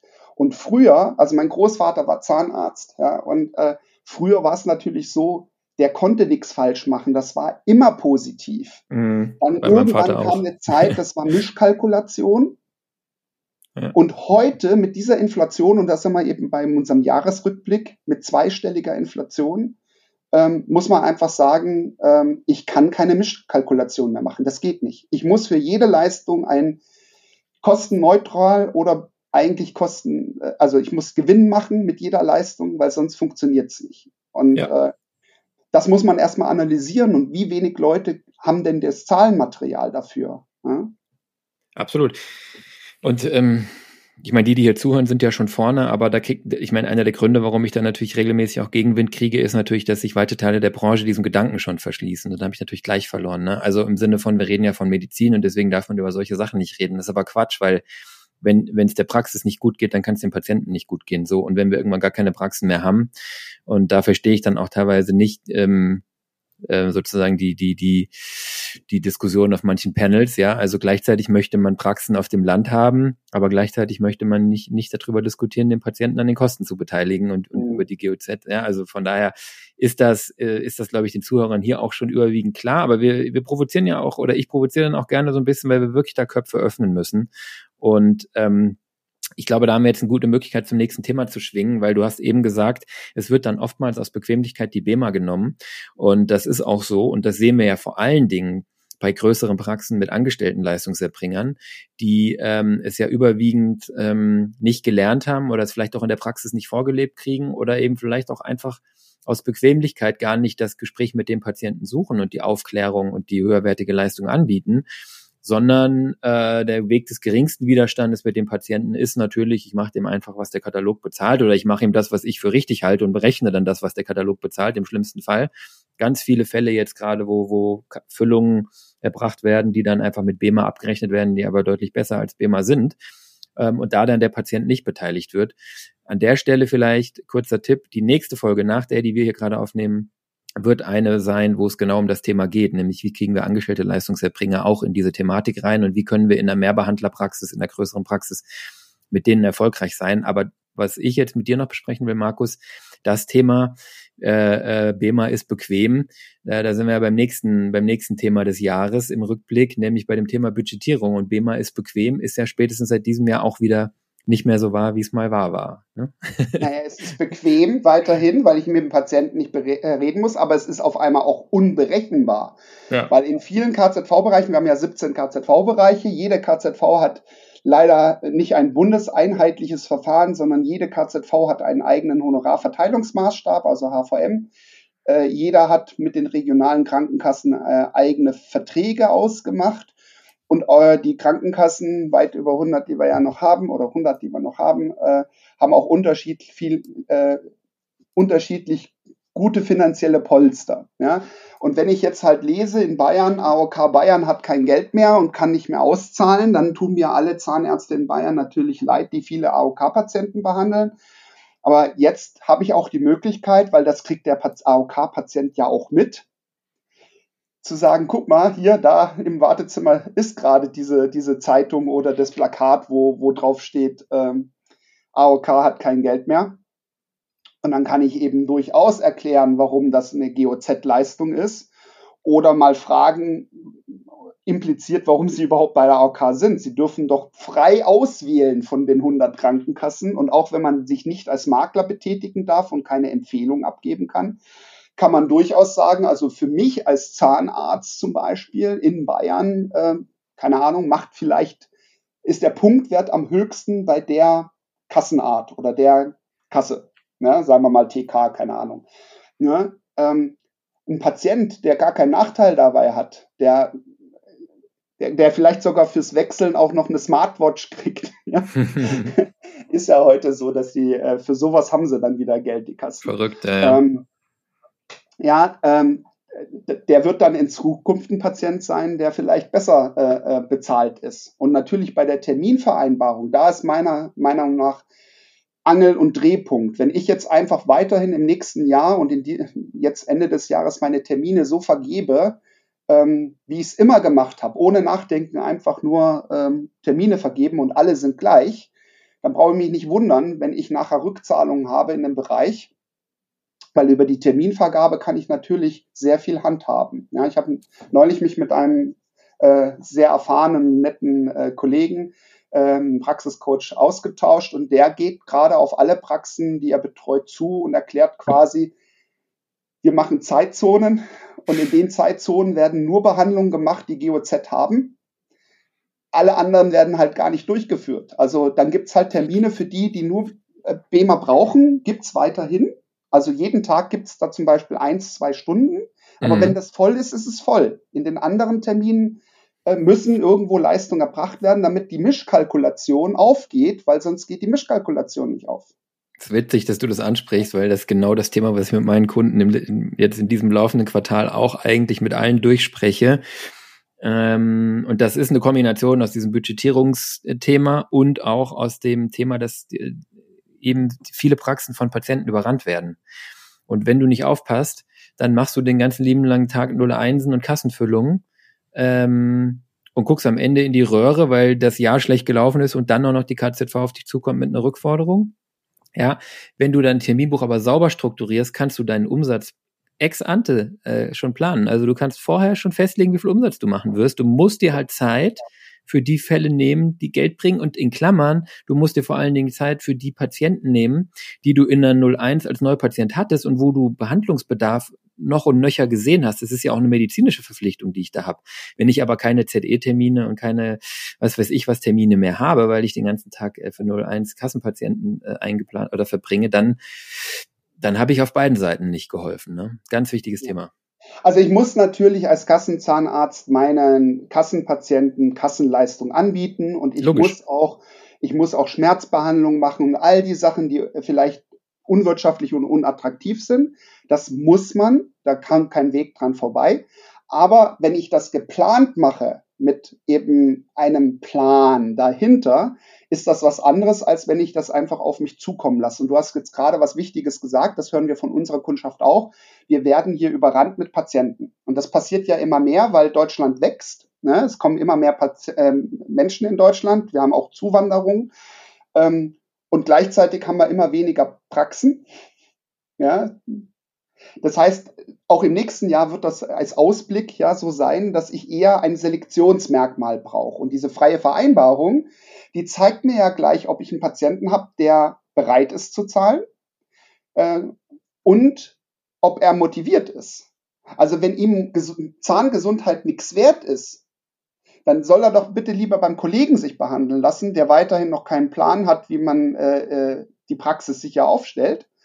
Und man selber äh, wird feststellen, dass die äh, No-Show-Rate, das haben wir nämlich in den letzten drei Jahren mal beobachtet, äh, und die, die sinkt.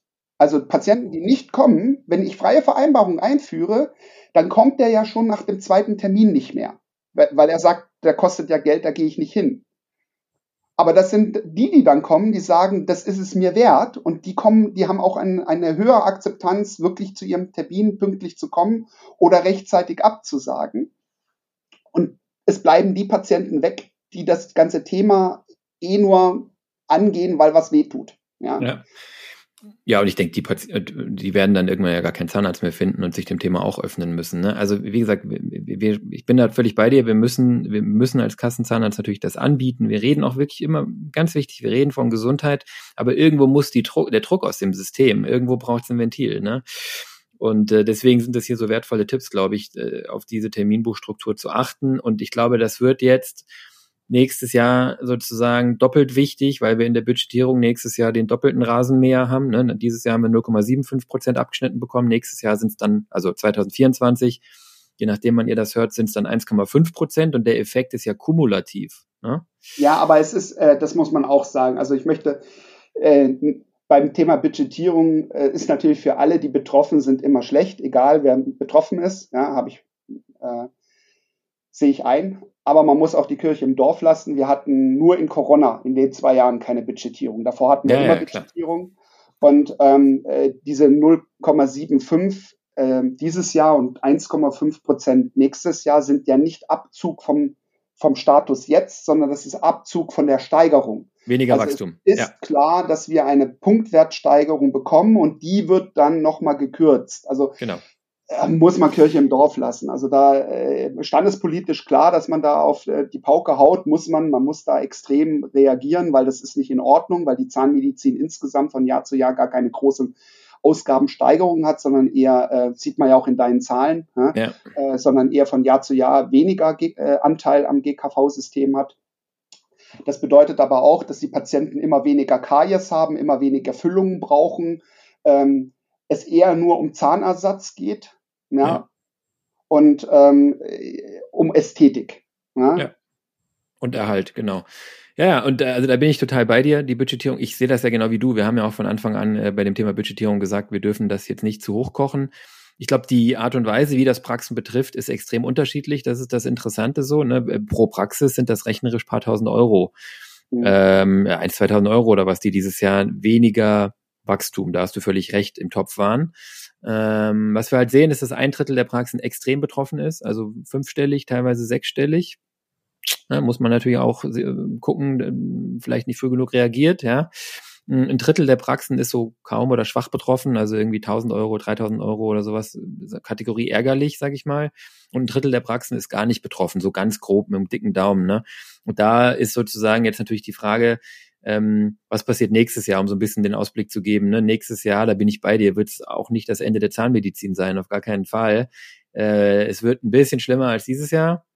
Und ich glaube, es wird dahingehend spannend, dass es hier so ein Spiel auf mehrere Runden ist weil wir ja in der einen oder anderen KZV im ersten Quartal zum Beispiel extreme ähm, Kürzungen oder Budgetüberschreitungen gesehen haben, die dann im Laufe des Jahres sich schon ein bisschen relativiert haben. Und in der einen oder anderen KZV geht es wahrscheinlich in die andere Richtung, wo wir jetzt keine Überschreitung gesehen haben, und jetzt aber gucken müssen, wie passiert es denn im nächsten Jahr, weil natürlich die Zahnärzteschaft auch immer reagiert. Also wir sehen es ja, die PA-Fälle, die Neufälle gehen zurück.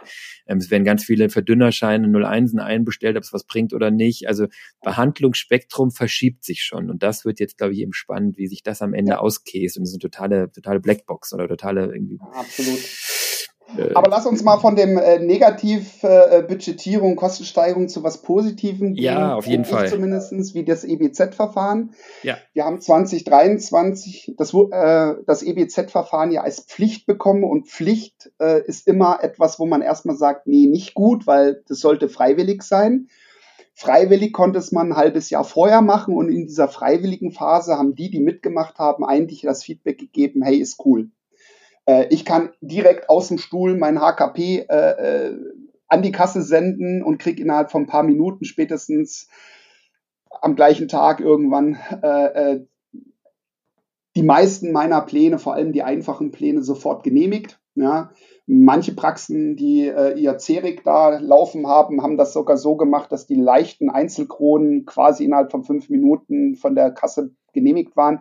Da ist der Patient gar nicht zu einem zweiten Termin weggeschickt worden, sondern der hat im Wartezimmer gewartet, bis die Genehmigung da war und konnte äh, gleich behandelt werden. Das heißt, das hat äh, wohl für den Patienten einen Geschwindigkeitsvorteil gehabt, als auch für die Praxis.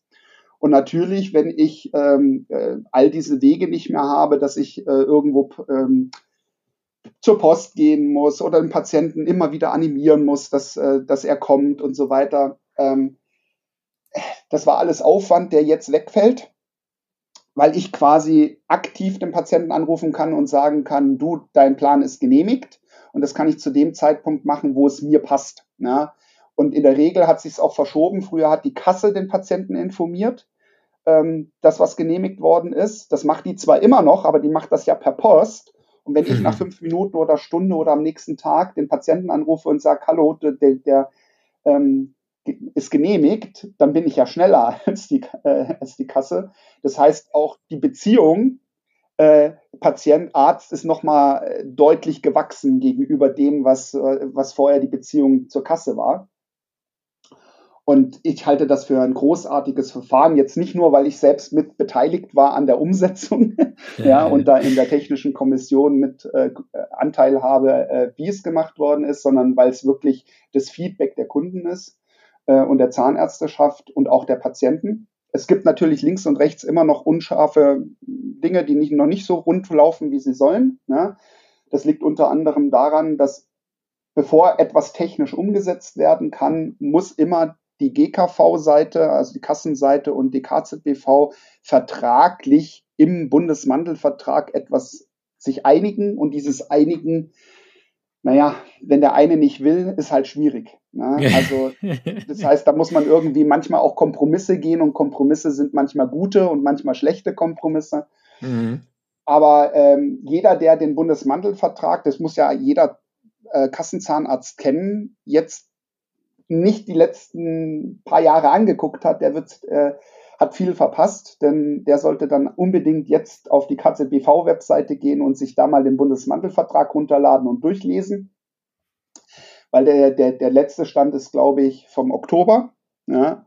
Es gab dieses Jahr drei oder vier neue Bundesmantelvertrags ähm, äh, oder beziehungsweise Änderungs, äh, Änderungen im Bundesmantelvertrag.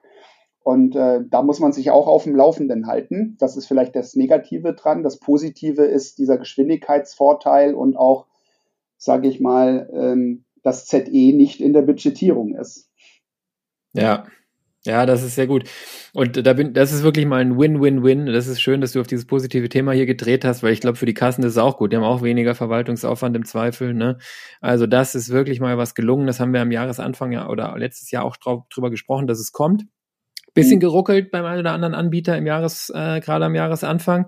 Jetzt äh, hast du gesagt, es ist echt eine, eine wunderschöne Sache. Gibt es denn da noch Dinge, die noch kommen, die noch in der Mache sind, die noch äh, ja. weiterentwickelt werden? Gibt es da noch einen kleinen Ausblick?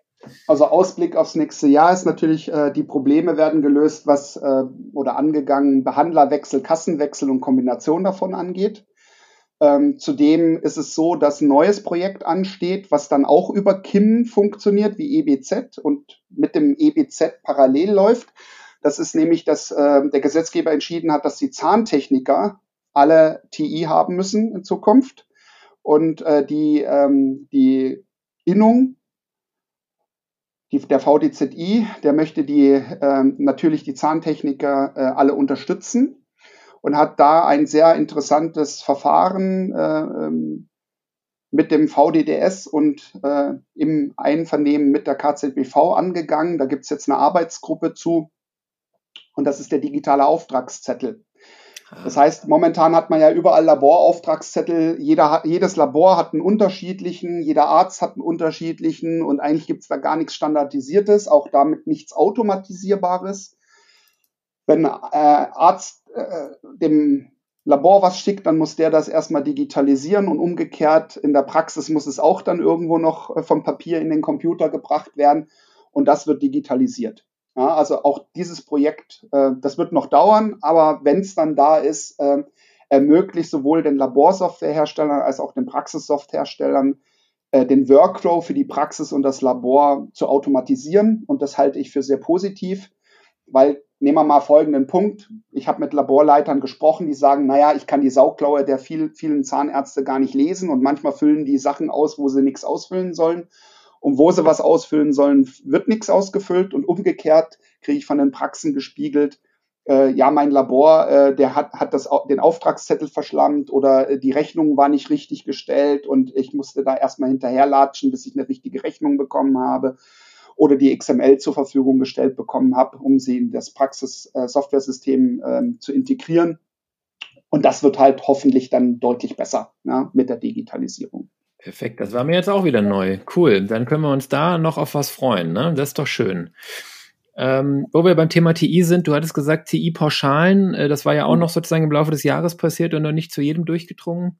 Gab es eine Änderung? Ja, also es ist ja so, dass zum 1.7. diesen Jahres bis dahin gab es quasi bis 30.06. noch so Einmalpauschalen. Da musste man jede Pauschale einzeln beantragen und bis zu dem Zeitpunkt äh, sollte man das dann auch gemacht haben weil ab dem 1.7. war dann quasi äh, eine Umstellung auf eine erhöhte monatliche Pauschale, aber keine Einmalpauschalen mehr. Die äh, ist so für eins bis drei Zahnärzte im Monat 237,78 Euro. Wenn man also von seiner KZV nicht diese 237,78 äh, Euro überwiesen bekommt pro Monat oder pro Quartal dann das Dreifache, dann hat man vielleicht bis heute vergessen, es zu beantragen dann sollte man das nachholen. Ja, das ist äh, sonst doch einiges an Geld, was einem verloren geht. Und schließlich zahlt man ja für die TI-Anbieter auch Geld. Also ähm, wenn man Kosten hat und die nicht ersetzt bekommt, weil man einen Antrag vergessen hat, das ist vielleicht nicht so schlau. Ähm, sollte man nachholen. Ähm, und dann ist es natürlich so, wenn ich jetzt irgendwelche Anwendungen nicht hatte, weil die volle Summe habe ich nur bekommen oder bekomme ich ab dem 1.1., das ist der Ausblick sozusagen, nur dann, wenn ich alle TI-Anwendungen, die für Zahnärzte sind, auch in Nutzung habe. Also zum Beispiel das E-Rezept. Ja? Und wenn ich das nicht habe, bekomme ich, wenn mir eine Anwendung fehlt, nur die Hälfte. Das reicht dann gerade für die Standardkosten von der TI. Mhm. Und wenn mhm. ich eine zweite Anwendung nicht habe, zum Beispiel die elektronische Patientenakte, dann bekomme ich gar nichts.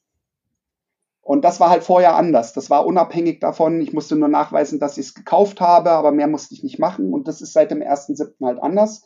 Und die Wirkung, die passiert aber erst zum 1.1.24. Und dann gibt es noch eine schlimmere Wirkung, denn äh, wenn ich zum Beispiel das E-Rezept nicht habe, ähm, dann habe ich auch äh, ein äh, Prozent Sanktionen von meinem Honorar. Ja, also meine KZH-Honorar wird um ein Prozent gekürzt. Und wenn ich so ein TI-Verweigerer bin, die kennen das schon, das war ursprünglich mal ein Prozent, dann war es eineinhalb, dann waren es zwei. Jetzt kommt dann nochmal ein Prozent, dann habe ich dann insgesamt äh, zweieinhalb oder drei Prozent ähm, äh, Sanktionen, dann macht das schon was aus. Ja, das also wird schmerzhaft.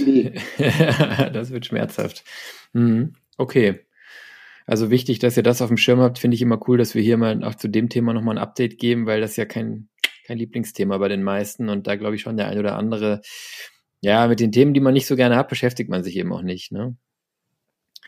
Sehr, sehr gut.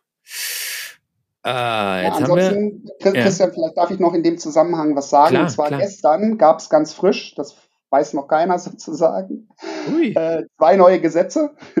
Die sind durch den Bundestag gegangen. Da gab es die zweite und dritte Lesung. Äh, und die gingen durch, obwohl es 33 Änderungsanträge gab, aber diesen 33 Änderungsanträgen wurden alle auch stattgegeben. Das gab es noch nie. Okay. Äh, und das ist einmal das Digitalgesetz, DigiG nennt sich das abgekürzt, und einmal das Gesetz zur verbesserten Nutzung von Gesundheitsdaten, abgekürzt GDNG also ein Zungenbrecher.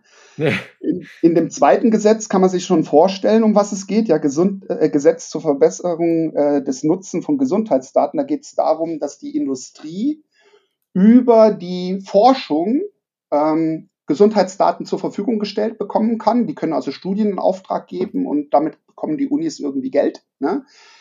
Damit die äh, Universitäten und die Forschung das machen kann, brauchen die aber erstmal Daten. Und das Gesetz sagt, dass alle Daten, die in der elektronischen Patientenakte sind, ähm, automatisch pseudo-anonymisiert, also nicht anonymisiert, sondern pseudo-anonymisiert, äh, zur Verfügung gestellt werden. Und zwar quartalsweise. Jedes Quartal kriegt die Forschung alle Daten von allen, die eine elektronische Patientenakte haben. Oh. Ähm, und da kann man jetzt geteilter Meinung sein, ne? aber erstmal sollte man das zumindest wissen. Das hat, erklärt dann auch, warum das andere Gesetz, das DGG-Gesetz, die EPA für alle äh, beschlossen hat. EPA ist die elektronische Patientenakte, digitale Patientenakte. Und für alle bedeutet jetzt Folgendes, die E-Akte gibt es ja schon seit mehreren Jahren. Und wir unterstützen sie schon seit der ersten Stunde. Ähm, aber ich kann sagen, kaum ein Kunde nutzt das. Warum? Weil kein Patient nachfragt, weil eigentlich gar kein Interesse von Patientenseite und Arztseite existiert. Wir haben über 60 Millionen Versicherte und haben nur 150.000 äh, ähm, Personen in Deutschland, die eine E-Akte, eine E-Patientenakte, eine EPA einmal ausprobiert haben und haben nur ungefähr 50.000, die das aktiv nutzen. Das ist also ein ganz minimaler ähm, Anteil. Und der Gesetzgeber will aber ja den deutschen Standort wieder ähm, in Pharmazie und in, in, in Forschung auf die Nummer eins bringen in der Welt. Und dazu braucht man Daten. Daten sind Geld wert. Und ähm, dieses datengetriebene, ähm, äh, diesen datengetriebenen Ansatz, der führt dazu, dass der Gesetzgeber gesagt hat, wenn, wenn die nicht von alleine bei der die Patienten bei der Krankenkasse anrufen oder hinschreiben und sagen, ich möchte eine EPA haben. Dann machen wir es umgekehrt. Wir machen es wie in Österreich. Wir sagen, alle kriegen eine EPA, ob sie wollen oder nicht. Die kriegen alle Zugangsdaten durch die Krankenkassen. Die Krankenkassen sind verpflichtet, für teuer Geld jedem Patienten eine elektronische Gesundheitsakte zur Verfügung zu stellen. Und der einzige Weg, den es gibt, damit das nicht passiert, ist, dass ein Patient, ein Versicherter vor der ähm, vor dem Stichtag, wo das passieren soll, widerruft. Er kann auch nach dem Stichtag noch widerrufen, aber dann kann die nur gelöscht werden. Äh, also äh, es wird erstmal angelegt. Und in dem Gesetz steht halt auch drin, dass die Krankenkassen verpflichtet sind, diese Akte vorzubefüllen mit ihren Daten. Was sind jetzt die Daten, die den Krankenkassen vorliegen? Das sind die Abrechnungsdaten. Mhm.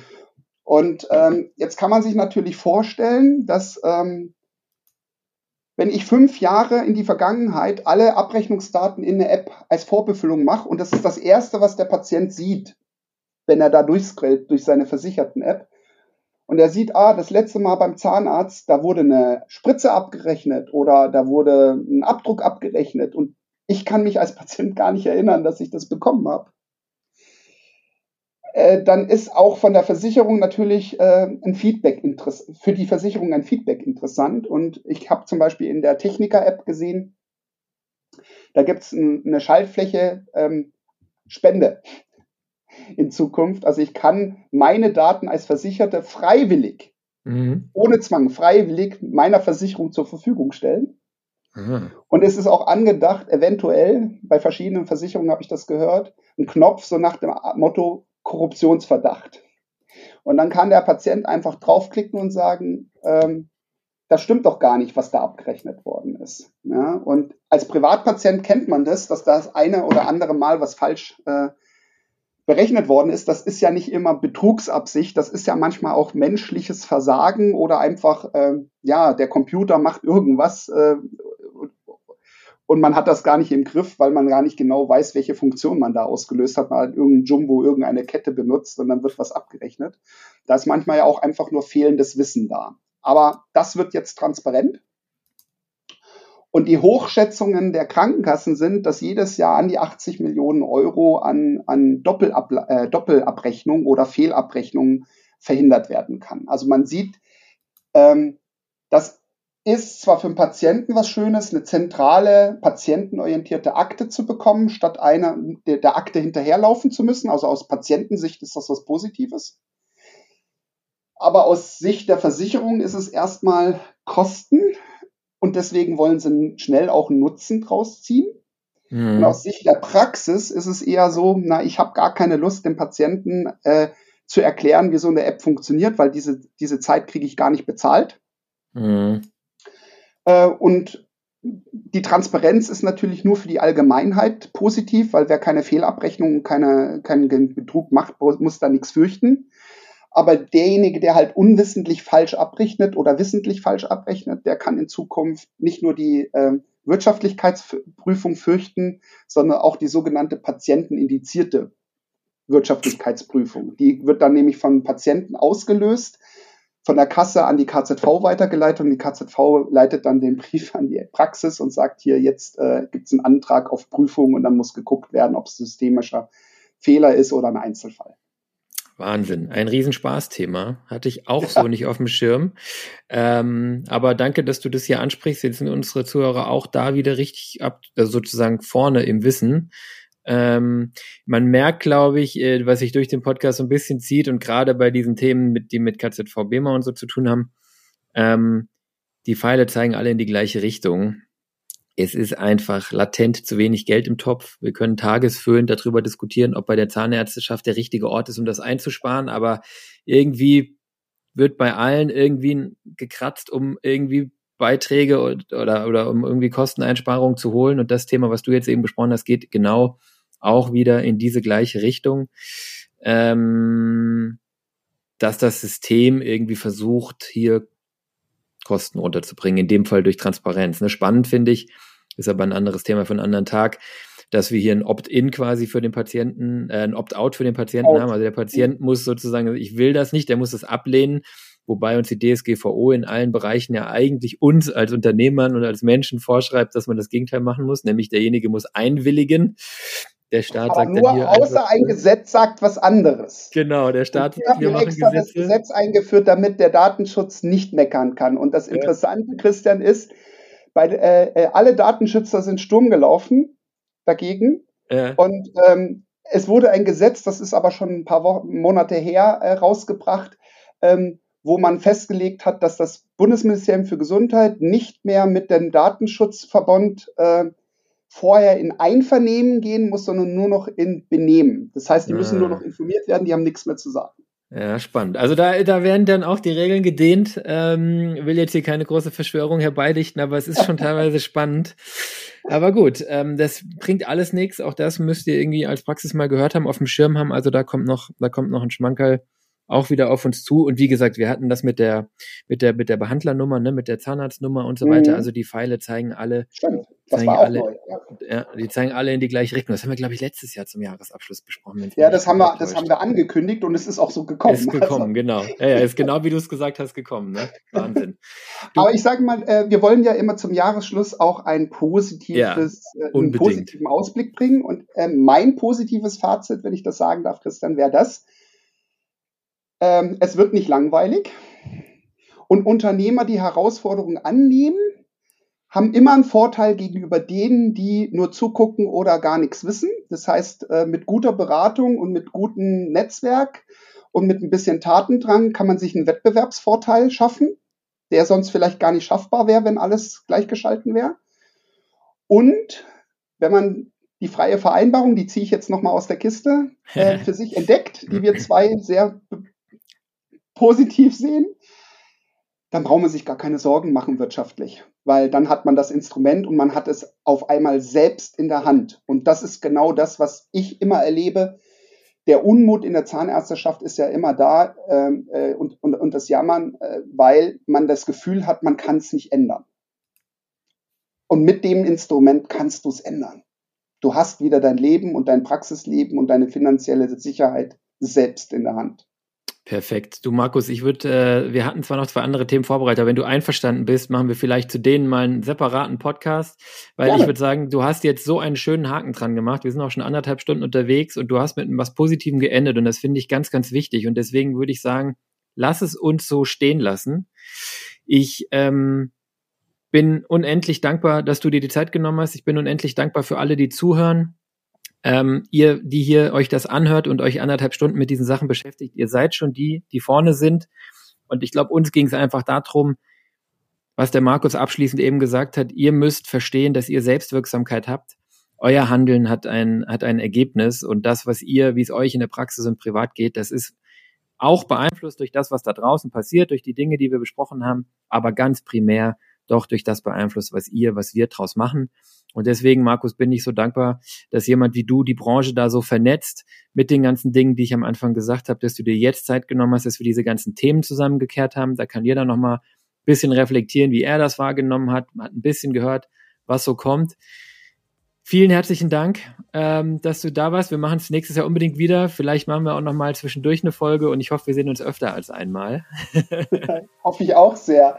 Und natürlich, wenn es Fragen gibt, weil wir ja überall nur ankratzen konnten, obwohl wir jetzt unsere äh, Zeitlimit schon gesprengt haben, aber das passiert mit mir, glaube ich, häufiger. Ach, macht immer Spaß. Ähm, dann, dann ähm, äh, gerne einfach, kann jeder Hörer über dich äh, oder in den Shownotes sicherlich später ähm, äh, Kontakt zu mir aufnehmen. Also ich bin immer sehr gerne im Dialog. Perfekt, danke dir, das ist super lieb. Ich packe die Kontaktdaten von Dance in die Shownotes, die können das dann an dich weiterleiten oder halt über mich ne, oder über den Dentalfamilie in Facebook, da kriegt man dich ja auch ganz gut. Wenn ihr da was habt, finde ich super, dass du dich zur Verfügung stellst. Digitalisierung, TI, diese ganzen Themen ist der Markus so nah dran wie, glaube ich, kein zweiter in der Branche. Dann hoffe ich, euch hat die Folge gefallen. Ich wünsche euch allen und dem Markus natürlich auch eine wunderbare restliche Adventszeit, ein schönes Weihnachtsfest, einen guten Start ins neue Jahr, je nachdem, wann ihr das hört einfach auch ein spektakuläres Jahr 2024. Ähm, wenn es euch gut geht und bei euch alles geil ist, dann äh, würde ich mich freuen, wenn ihr noch an die Menschen denkt, denen es bei uns nicht so gut geht. Diana und ich haben wie jedes Jahr ähm, eine Spendenaktion jetzt wieder über die Weihnachtszeit am Laufen und auch gerne noch im neuen Jahr. Wir sammeln Geld für It's for Kids, ähm, weil wir da immer ja, einen unheimlich großen Hebel haben und, und den, den, den Schwächsten in unserer Gesellschaft, die auch keine eigene Stimme haben und nicht wählen dürfen und eben nicht in der Selbstwirksamkeit sind, weil es Kinder sind, ähm, äh, denen was Gutes tun können. Ich packe die Informationen auch in die Show Notes. Da würden wir uns freuen, wenn ihr, ja, wenn ihr von eurem Erfolg bisschen was teilt oder wenn ihr einfach dankbar für den Podcast seid, anstatt dass ihr Diana und mir irgendwie eine Flasche Wein schenkt. Schickt lieber was an It's for Kids und dann kommt das Kindern zugute. Wir packen das alles auch in die Aufgebaut Podcast Community auf WhatsApp. Die findet ihr auf www.aufgebaut-podcast.de. Ja, den Markus hole ich nachher auch noch da rein, äh, wenn er Lust hat. Da können wir weiter diskutieren und da packe ich auch die Infos zu der Spende für It's for Kids nochmal rein. Und in dem Sinne, macht's alle gut. Bis zum nächsten ja, Mal. Schöne Weihnachten und einen guten Rutsch. Ciao, Markus. Ciao. Tschüss.